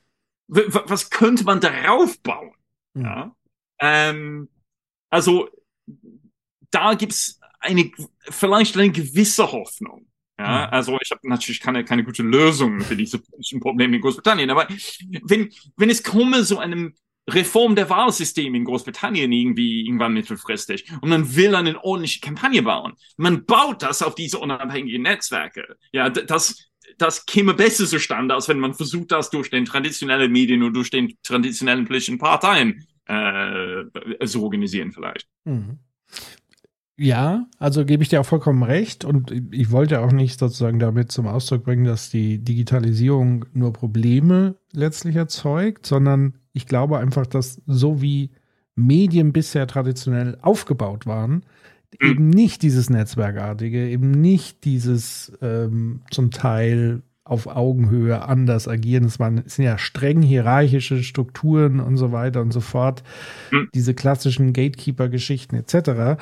Ähm, dass sozusagen die, will man sagen, die strukturelle oder kulturelle Wandlung der Medienhäuser nicht Schritt gehalten hat zu dem, was die Digitalisierung ja. an Positiven sozusagen gebracht genau. hat. Sondern sie ist eher gekippt eben in dieses reine ja, Boulevard. Ähm, also Klicks, Klicks, Klicks und Klicks dann nicht über Wissen, was wirklich wichtig wäre und was auch im Sinne der Demokratie wichtig wäre, sondern eben, ja, diese Sensationsgeilheit, die dann entsprechend Anklang findet. Und dann nochmal mit dem Blick auf die ältere Bevölkerung ist ja dann auch nochmal die Frage, inwieweit sie sozusagen Anschluss finden zu der Digitalisierung und zu diesen Angeboten, ist es ja dann ein doppeltes Problem, wenn du so, sag mal, die konservativen Medien auch in ihrer Form her hast, die dann wiederum eher von den Älteren geschaut, ja. gehört, gelesen wird und dann kann es ja gar keine Progression geben und keine Auseinandersetzung, weil dann ja, dreht ja. sich das ja wirklich nur noch im Kreis, wie du schon gesagt hast, ich habe ein Gerücht hier gehört, der könnte das werden. Also es ist ja nur noch eine Personalisierung, die stattfindet, über ja. Personen zu sprechen und gar nicht mehr über Themen und schon gar nicht mehr über Zusammenhänge. Ja, das stimme ich zu. Ja. So, Wahnsinn. Wie abschließend, wie siehst du denn dann wirklich äh, die Zukunft? Einer hat hier schon im, im Chat geschrieben, äh, Oktober 2023 eskalieren in Edinburgh und so weiter. Wie, wie siehst du denn äh, die nächsten Jahre äh, äh, und mit Hinblick auf die nächste Wahl? Wann ist die eigentlich, also die nächste Unterhauswahl? Wann steht die an und was sind da so die Prognosen? Ist alle spätestens Januar 2025. Mhm. Ja, also das ist fünf Jahre nach dem Beginn der, vor, der jetzige Legislaturperiode. Also Boris Johnson hat die Unterhauswahl gewonnen Mitte Dezember 2024. Dem Parlament tagt zum ersten Mal Januar 20, äh, äh, sorry, äh, 20, 2020. Also Januar 2025 ist den spätesten möglichen Punkt für eine Unterhauswahl gehe davon aus, dass Großbritannien keine, keine Geschichte, Wahlen im, mitten im Winter durchzuführen. Ich gehe davon aus, dass sie machen das ein bisschen früher, also im, im Spätsommer oder im, im, im Herbst 2024, also dann in zwei Jahren, mhm. wenn die jetzige Regierung das halbwegs dann überlebt bis 2024. Die Frage dann noch ganz schnell reingehakt. Warum war sozusagen das Thema Neuwahlen keine Debatte jetzt nach diesem ganzen Chaos? weil wir Menschen sagen, Turkeys don't vote for Christmas. ähm, die, es ist nicht erforderlich nach den britischen Systemen, ja. falls eine Partei eine Mehrheit verfügt im Unterhaus, die können den Premierminister ersetzen, so, wie, so oft wie die dann wollen. Hm. Ähm, Boris Johnson hatte eine Mehrheit von 80 Abgeordneten das ist schon auf 71 reduziert worden wegen ähm, Nachwahlen. Einige Abgeordnete sind verstorben und so weiter. Es wird eine erneute Nachwahl geben wegen einem Skandal und ein, eine, heute sogar der, der, der Abgeordnete muss bestimmt dann zurücktreten. Ähm, also diese Anzahl wird dann weiterhin dann reduzieren. Das war auch ein Grund, warum Boris Johnson nicht Parteichef geworden ist, ein, ein zweites Mal, also er kandidierte dann doch, doch nicht gegen Sunak, weil es kann sein, dass er als Abgeordneter zurücktreten muss, in, vermutlich im Januar nächstes Jahr, weil es gibt einen Sonderuntersuchungsausschuss zu seinem Verhalten in Downing Street während die Corona-Lockdowns. Mhm. Und die können so eine harte Strafe ähm, ähm, vorschlagen. Es kann sein, dass er zurücktreten muss als Abgeordneter. Also das war eins von den Begründungen, warum er dann nicht kandidiert, äh, kandidiert hat. Ähm, natürlich Labour wollte eine Unterhauswahl, aber die Konservativen nicht. Weil die Konservativen waren unter Liz Truss bei etwa 22 Prozent in den Meinungsumfragen und Labour bei 50 Prozent. Mhm. Also das bedeutet, das wäre so eine Katastrophe für die Konservativen. Also noch schlimmer als im, im Jahr 97, als sie zum letzten Mal sehr, sehr stark gegen ähm, ähm, äh, Tony Blair damals ähm, verloren haben. Also die Frage ist dann, oh, es gibt zwei Fragen. Bei den nächsten Unterhauswahlen, wie schlecht wird es sein für die Konservativen? Also ich sehe keinen Weg, dass die den nächsten Unterhauswahl von diesem Startpunkt gewinnen können. Ja? Die Frage ist, wie hoch sind die Verluste? Und zweitens, überlebt die Regierung bis, ähm, sagen wir, Oktober 2024? Oder taucht irgendeine Krise auf, damit die Regierung zerfällt? Ähm, es wird keinen persönlichen Skandal sein. Also das wäre das Gefahr bei einer Boris Johnson Regierung. Also könnte einige konservative Abgeordnete zu der Labour-Seite wechseln oder so, weil die so stark gegen Boris Johnson sind. Niemand zurzeit ist so stark gegen Sunak in den Ringen der Konservativen, dass einen plötzlichen Sturz der Regierung aus meiner Sicht wird nie stattfinden in den nächsten, sage ich, neun Monaten bis Sommer nächstes Jahr. Ich denke, er, er, er überlebt diese Periode ohne großen Sorgen, weil es gibt keinerlei Alternativen. Vielleicht irgendwas Unbekanntes taucht auf. Aber die wirtschaftlichen Zahlen sind so schlecht, ja, dass Großbritannien könnte in eine Rezession sein bis Mitte 2024, mhm. dass die Chancen, dass die Konservativen retten etwas daraus, sind dann eher gering. Also meine Erwartung ist, britisches Politik wird etwas langweiliger, etwas weniger, etwas weniger kontrovers, aber nicht irgendwie besser, weil die Konservativen suchen oder hoffen, dass irgendwas kommt, ohne einen Plan, dass die überhaupt, dass, dass die, die irgendwas, die haben nichts, was die dann selber entscheiden können oder selber machen können, um diese Situation dann zu, zu retten. Das haben die nicht. Ja, ich kann dir keine nicht sagen, sondern hey, wenn die das tun, dann mhm. gewinnen die dann eine Unterstützung. Ja, ähm, also die Frage ist dann, gewinnt Labour genug, damit die dann alleine regieren können, oder können die dann äh, regieren nur mit der Unterstützung von den Liberalen oder vielleicht von den schottischen Nationalisten? Also das ist was, was im Spiel ist zurzeit. Aber die Konservativen sind ein bisschen so zurückgekommen in den Meinungsumfragen. Die sind jetzt auf 26 Prozent, die sind so vier Prozent gestiegen seit, seit äh, der Amtszeit von Truss. Aber dann, die sind ja noch immer noch über 20 Prozentpunkte hinter Labour zurzeit. Ähm, also die Frage ist, inwiefern können die, können die diese Situation dann, dann retten. Mhm. Aber, aber ich sehe, dass die haben dann sehr, sehr wenig Spielraum. Aber hat Labour wenigstens eine Idee? Nee, nicht unbedingt. ähm, äh, Labour, also den, den jetzigen Labour-Parteichef äh, Starmer, ein Jurist, der ist klug, aber er hat nicht so wirklich eine gemeinsame Idee von, von was er machen will. Ähm, es ist nicht wie unter Blair in der 90er, also die hatten diese, diese Idee, diese Third Way, also eine, eine, eine, wie so eine ethische oder ideologische Rahmen für ein Parteiprogramm. Labour will, die sagen, wir, die wollen das Gesundheitswesen besser unterstützen, die wollen die Auswirkungen des Brexits besser mit, mit starten irgendwie, aber die haben auch nicht gesagt, dass sie wollen eine engere äh, Verbindung mit der EU. Äh, also grundsätzlich ein bisschen mehr Steuer, ein bisschen mehr Sozialhilfe, ein bisschen mehr Gesundheits, besseres Gesundheitswesen. Aber die, die bieten, die bieten keine sehr gute Alternative an. Hm. Das ist einfach, die sind fähiger und stabiler und, und, und machen weniger Chaos als die Konservativen. Ja, aber was für eine Linie gibt es? Ja, die haben gesagt, wir wollen äh, einige Energiefirmen wieder nationalisieren als, als Lösung für die erhöhte Energiepreisen. Das ist vielleicht nicht die allerschlechteste Idee.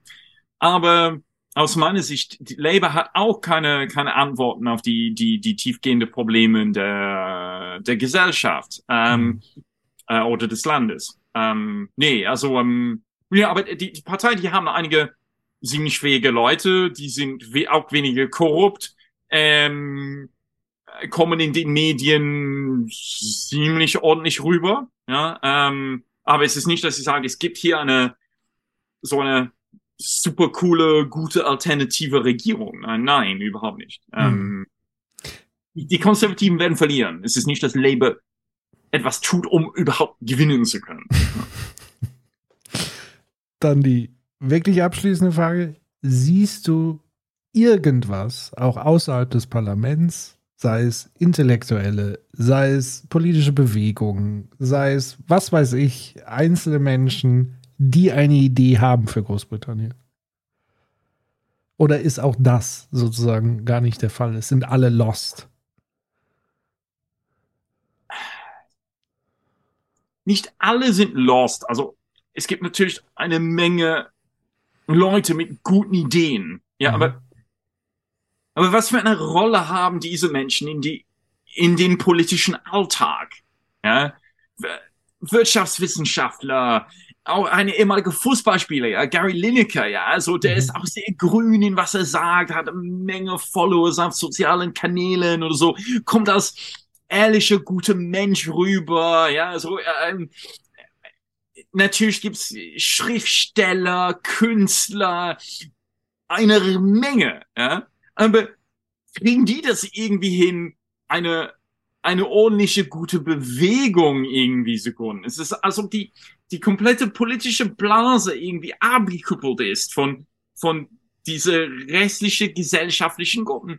Ich habe mich auch oft gefragt, warum gibt es so Widerstand auf der Straße nicht? Ja? Hm. Ein Baby ist verstorben letzte Woche, weil die Mutter von dieses Baby, diese, hatte ein Herzproblem, die, die, die, dieses kleine Kind. Mutter von dem Baby hat den Krankenwagen angerufen. Das dauerte anderthalb Stunden in einer Großstadt, bis den Krankenwagen diese, diese, die, das Haus erreicht hatte. Wegen fehlendem Personal. Und dieses Baby ist, ist, ist, ist gestorben. So, das, äh, wie kann man das akzeptieren? Ja, also, das wäre eine Begründung für Massenprotesten. Ja, könnte man hoffen, ja. Die Deutschen oder die Franzosen wären längst auf der Straße, falls sowas äh, so Stande käme in, in, in den Gesundheitswesen in, in, in Frankreich oder in Deutschland. Oder, oder die Protesten in den Vereinigten Staaten, so George Floyd, ja. Also einfach mal ein Beispiel, das zeigt uns, dass alles hier nicht richtig läuft, ja. Und unser allerletzte Chance ist, wir gehen auf der Straße und machen riesen Proteste. Was für Proteste gab es? Ja, es gab natürlich so die, Pro, die Anti-Brexit-Demonstrationen, aber das waren alle äh, so, es war nie, es vereinte nie den kompletten Gesellschaft. Ja, die Leute waren genervt, aber was an Auswirkungen hatten die Protesten nie so viele. Ja, aber oder ein Generalstreik oder so. Ja, Hm. irgendwie, ich kriege den Eindruck, dass die Leute sind unzufrieden, aber niemand hat bisher einen Weg gefunden, das zu kanalisieren, damit es zu politischen Änderungen kommt. Hm. Und ist das dann Großbritannien, dass das so Protest auf der Straße ist nicht, was die Briten tun?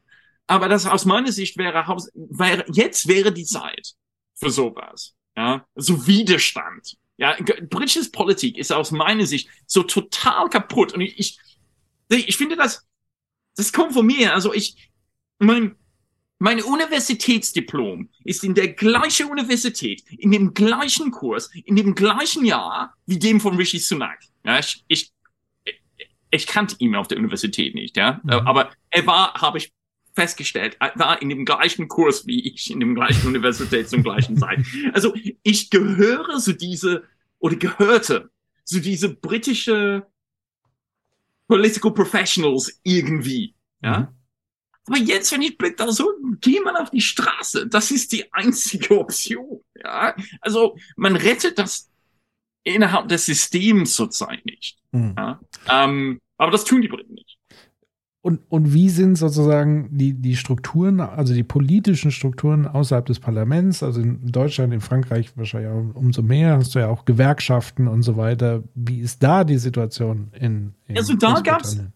Da gab's Streiks, besonders ähm, die machten den, die Bahnlinien einige Tage lahm, ja.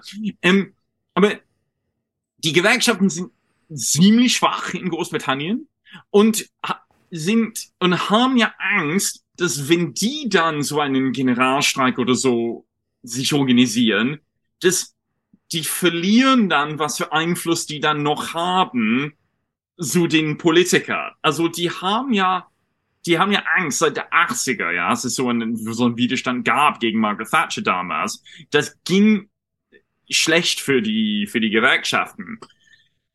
Ja, ähm, die werden ein, bestimmt ein Teil von einer Protestbewegung sein. Ja, ich, sicher. Ja, aber die, das bleibt nur in den einzelnen Sektoren zurzeit. Ja, es ist nie so verbreitet geworden mhm. ähm, von, von, von den Gewerkschaften aus. Mhm.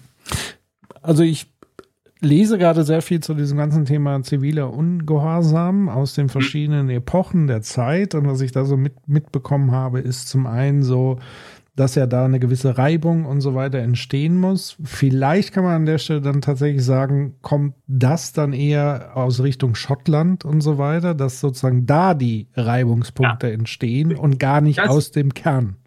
Das wäre dann ein Hebel. Wenn ja. Schottland unabhängig wird, dann ist so, oh Scheiße, ja, das, jetzt haben wir einen Teil des Landes verloren, ja, führte das dann so eine Art Umdenken. Ja, das könnte sein. Ja, ähm, aber ich fürchte, ja, dass das Produziere dann vor der einem Volksabstimmung genau den Gegenteil. Ja, das sind die bösen Schotten, die wollen immer was von uns in Westminster. Lass die doch einfach gehen. Mhm. Und es führte dann nicht zu einer Art so tiefgehende Überlegung.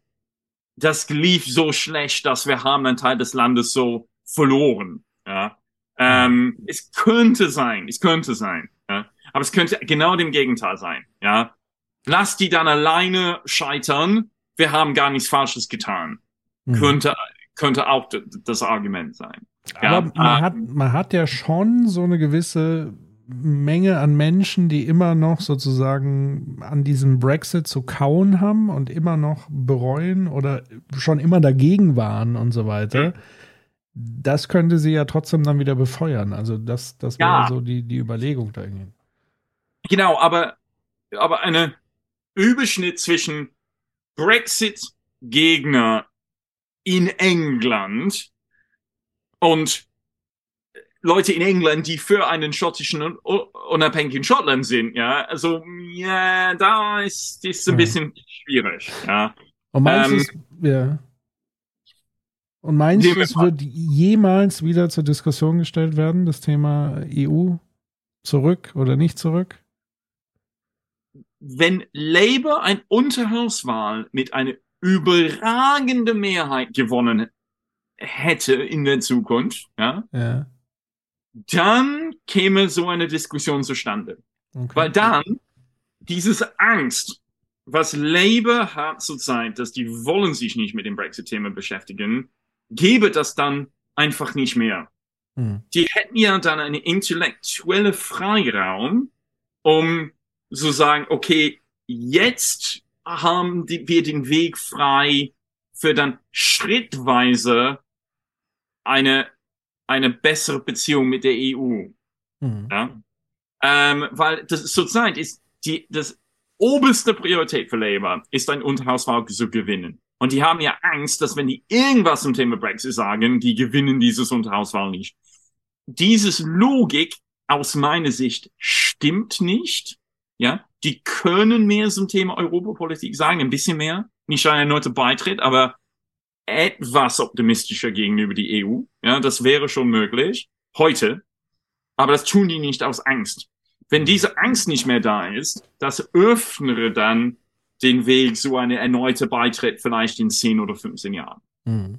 Aber ich meine, wenn ich mir das alles so anhöre, scheint das ja auch der Dreh- und Angelpunkt zu sein, zu sagen, Großbritannien wird wahrscheinlich gar keine Lösung finden auf die großen Fragen ohne die EU. Also die EU scheint ja sozusagen die Lösung möglicherweise zu sein, auch wenn vieles nicht super ja. optimal läuft, aber so Sachen wie der Green Deal, ja, ähm, ja. und so weiter. Da sind ja zumindest Ideen da aus der EU.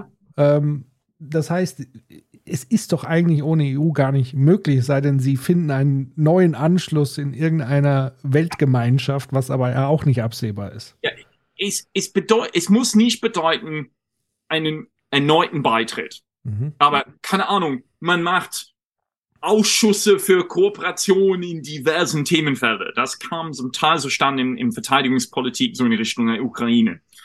Also das, aber das müssen die Briten wollen.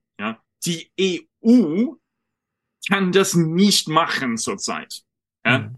Ähm, und dafür braucht man neue Ansprechpartner, dafür braucht man aus meiner Sicht eine Labour-Regierung in Großbritannien. Und dann kann diese Prozedere dann vielleicht beginnen. Da gibt es vielleicht eine kleine, kleine, bis, kleines bisschen Hoffnung dann für Ende 2024. Mhm.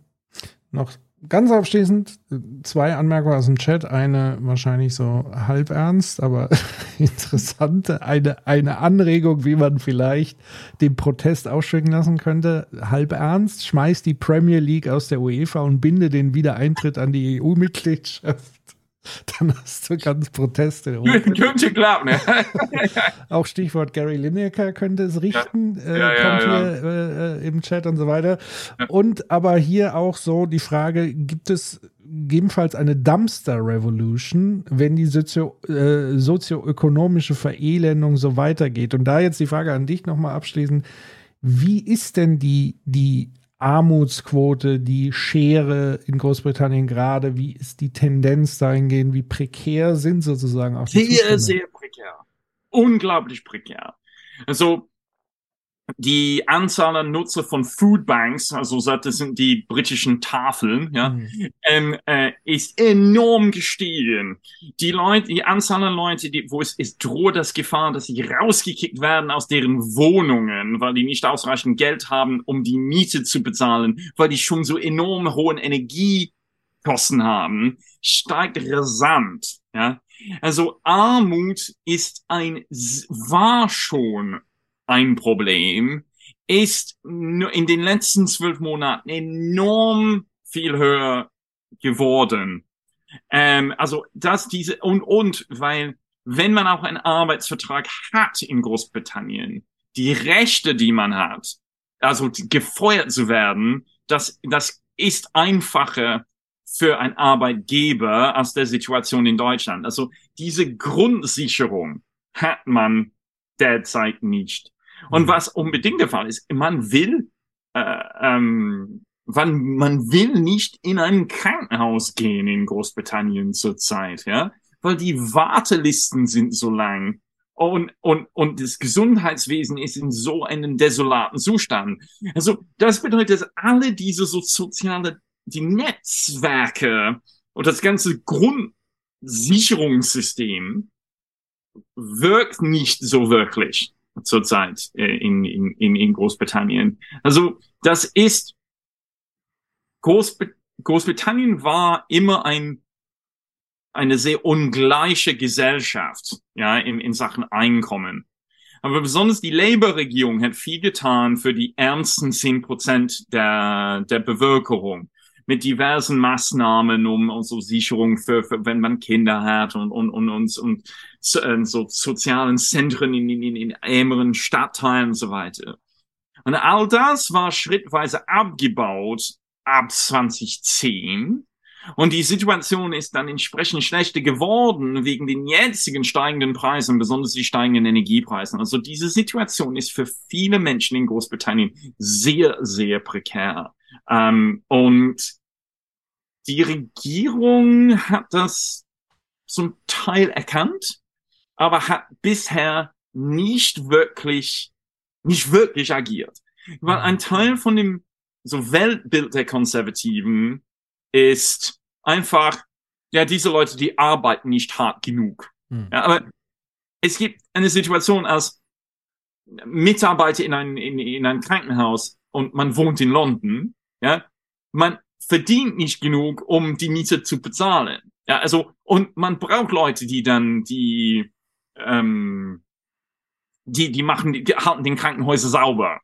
Also, das ist nicht, dass diese Leute, die, man braucht die, die verdienen nicht genug, die müssen auch irgendwo in der Nähe der Arbeitsplatz dann leben und die kommen aus diesem Kreis nicht. Das ist nicht, dass du sagst, dass die, die müssen einfach härter arbeiten. Also, das ist keine Leu Lösung für diese Menschen. Aber wenn man hört, die konservativen Abgeordneten sagen, ja, die müssen einfach härter arbeiten. Also, das, das geht nicht.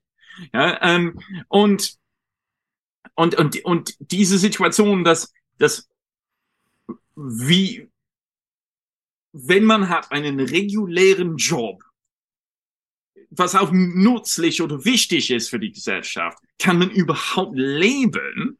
Äh, äh, es gibt da eine riesig große Fragezeichen in, in, Großbritannien. Das Leben für solche Leute ist sehr, sehr prekär. Mhm. Ja, und du hast ja vorhin gesagt, die Generation davor, also die Boomer und so weiter, die waren noch in der Lage, Eigenheim, Eigentum zu erwerben mit relativ guten, aber überschaubaren Löhnen und so weiter. Und all das ja. ist ja gar nicht mehr möglich und schon gar nicht mehr sozusagen ähnlich wahrscheinlich auch in Deutschland. Die Mieten explodieren etc. Wohnraum wird knapp oder zumindest sehr, sehr teuer. All diese Sachen plus jetzt noch Inflation und, und äh, ja. ich nehme an, ähnlich auch da Lebensmittel teurer etc. Da ist halt dann wirklich dann die spannende Frage, ähm, weil im Moment das wahrscheinlich auch politisch ignoriert wird, weil natürlich diese Menschen auch keine Lobby in dem Sinne haben, keine Stimme, auch politisch wahrscheinlich oft äh, nicht so engagiert, weil sie eben so mit ihrem Leben kämpfen müssen und ja. nur damit ja. beschäftigt sind. Da ja. sind wir wieder beim Thema intellektuellen Freiraum oder überhaupt Raum zum Engagement.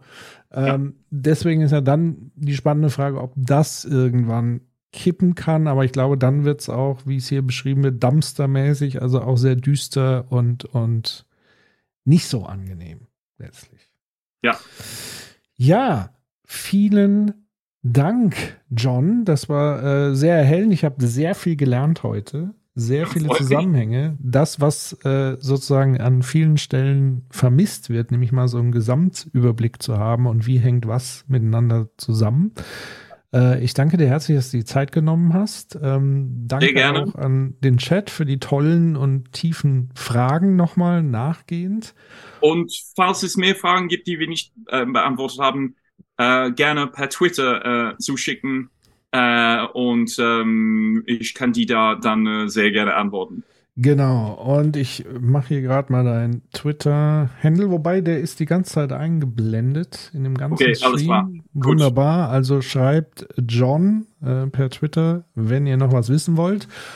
Und äh, vielleicht, wenn es größere äh, Bewegungen gibt politisch, ähm, können wir ja mal wieder eine Session machen. Sehr gerne. Also ich hoffe, also Leute haben gesagt, okay, Truss hat 50 Tage überlebt, ja, so viel Tsunami machen. Ich hoffe, dass es dann ein bisschen stabil ist, ein paar Monate lang. Ja, äh, da, das Aber ist ja die Frage, ob die Hoffnung ist, überhaupt gut ist, dass es stabil ist, weil eigentlich müsste man hoffen, dass es. Es wäre vielleicht die Hoffnung, kann. dass es alles, alles, alles stürzt. Aber gut, zu dem Punkt wir. Genau. Schönen Vielen lieben noch. Dank. Äh, danke euch. Danke, danke. danke. danke. Und äh, euch allen da draußen einen schönen Abend. Kleiner Hinweis noch, bevor wir äh, von äh, Sendung gehen. Nächste Woche ist kein Stream, der fällt sozusagen aus. Da bin ich unterwegs. Die Woche drauf haben wir ähm, Donnerstag einen Stream und Dienstag, also Dienstag haben wir unseren Klima äh, Podcast 2045 am Dienstag mit Jens. 2045, also in einer Woche später. Und am Donnerstag ist wieder Human und ich am Start und dort äh, haben wir auch wieder einen Gast. Ähm, und da wird es um das Thema ähm, Wettbewerb der Nationen gehen. Und wir äh, freuen uns, wenn ihr wieder einschaltet. Und danke dir, John, und euch allen einen schönen Abend und schöne Grüße aus dem Chat. Und vielen Dank soll ich dir ausrichten. War ganz toll. Und dir und deinem Land gute Besserung. danke, danke. tschüss, tschüss. Danke. Ciao, ihr Lieben. Tschüss.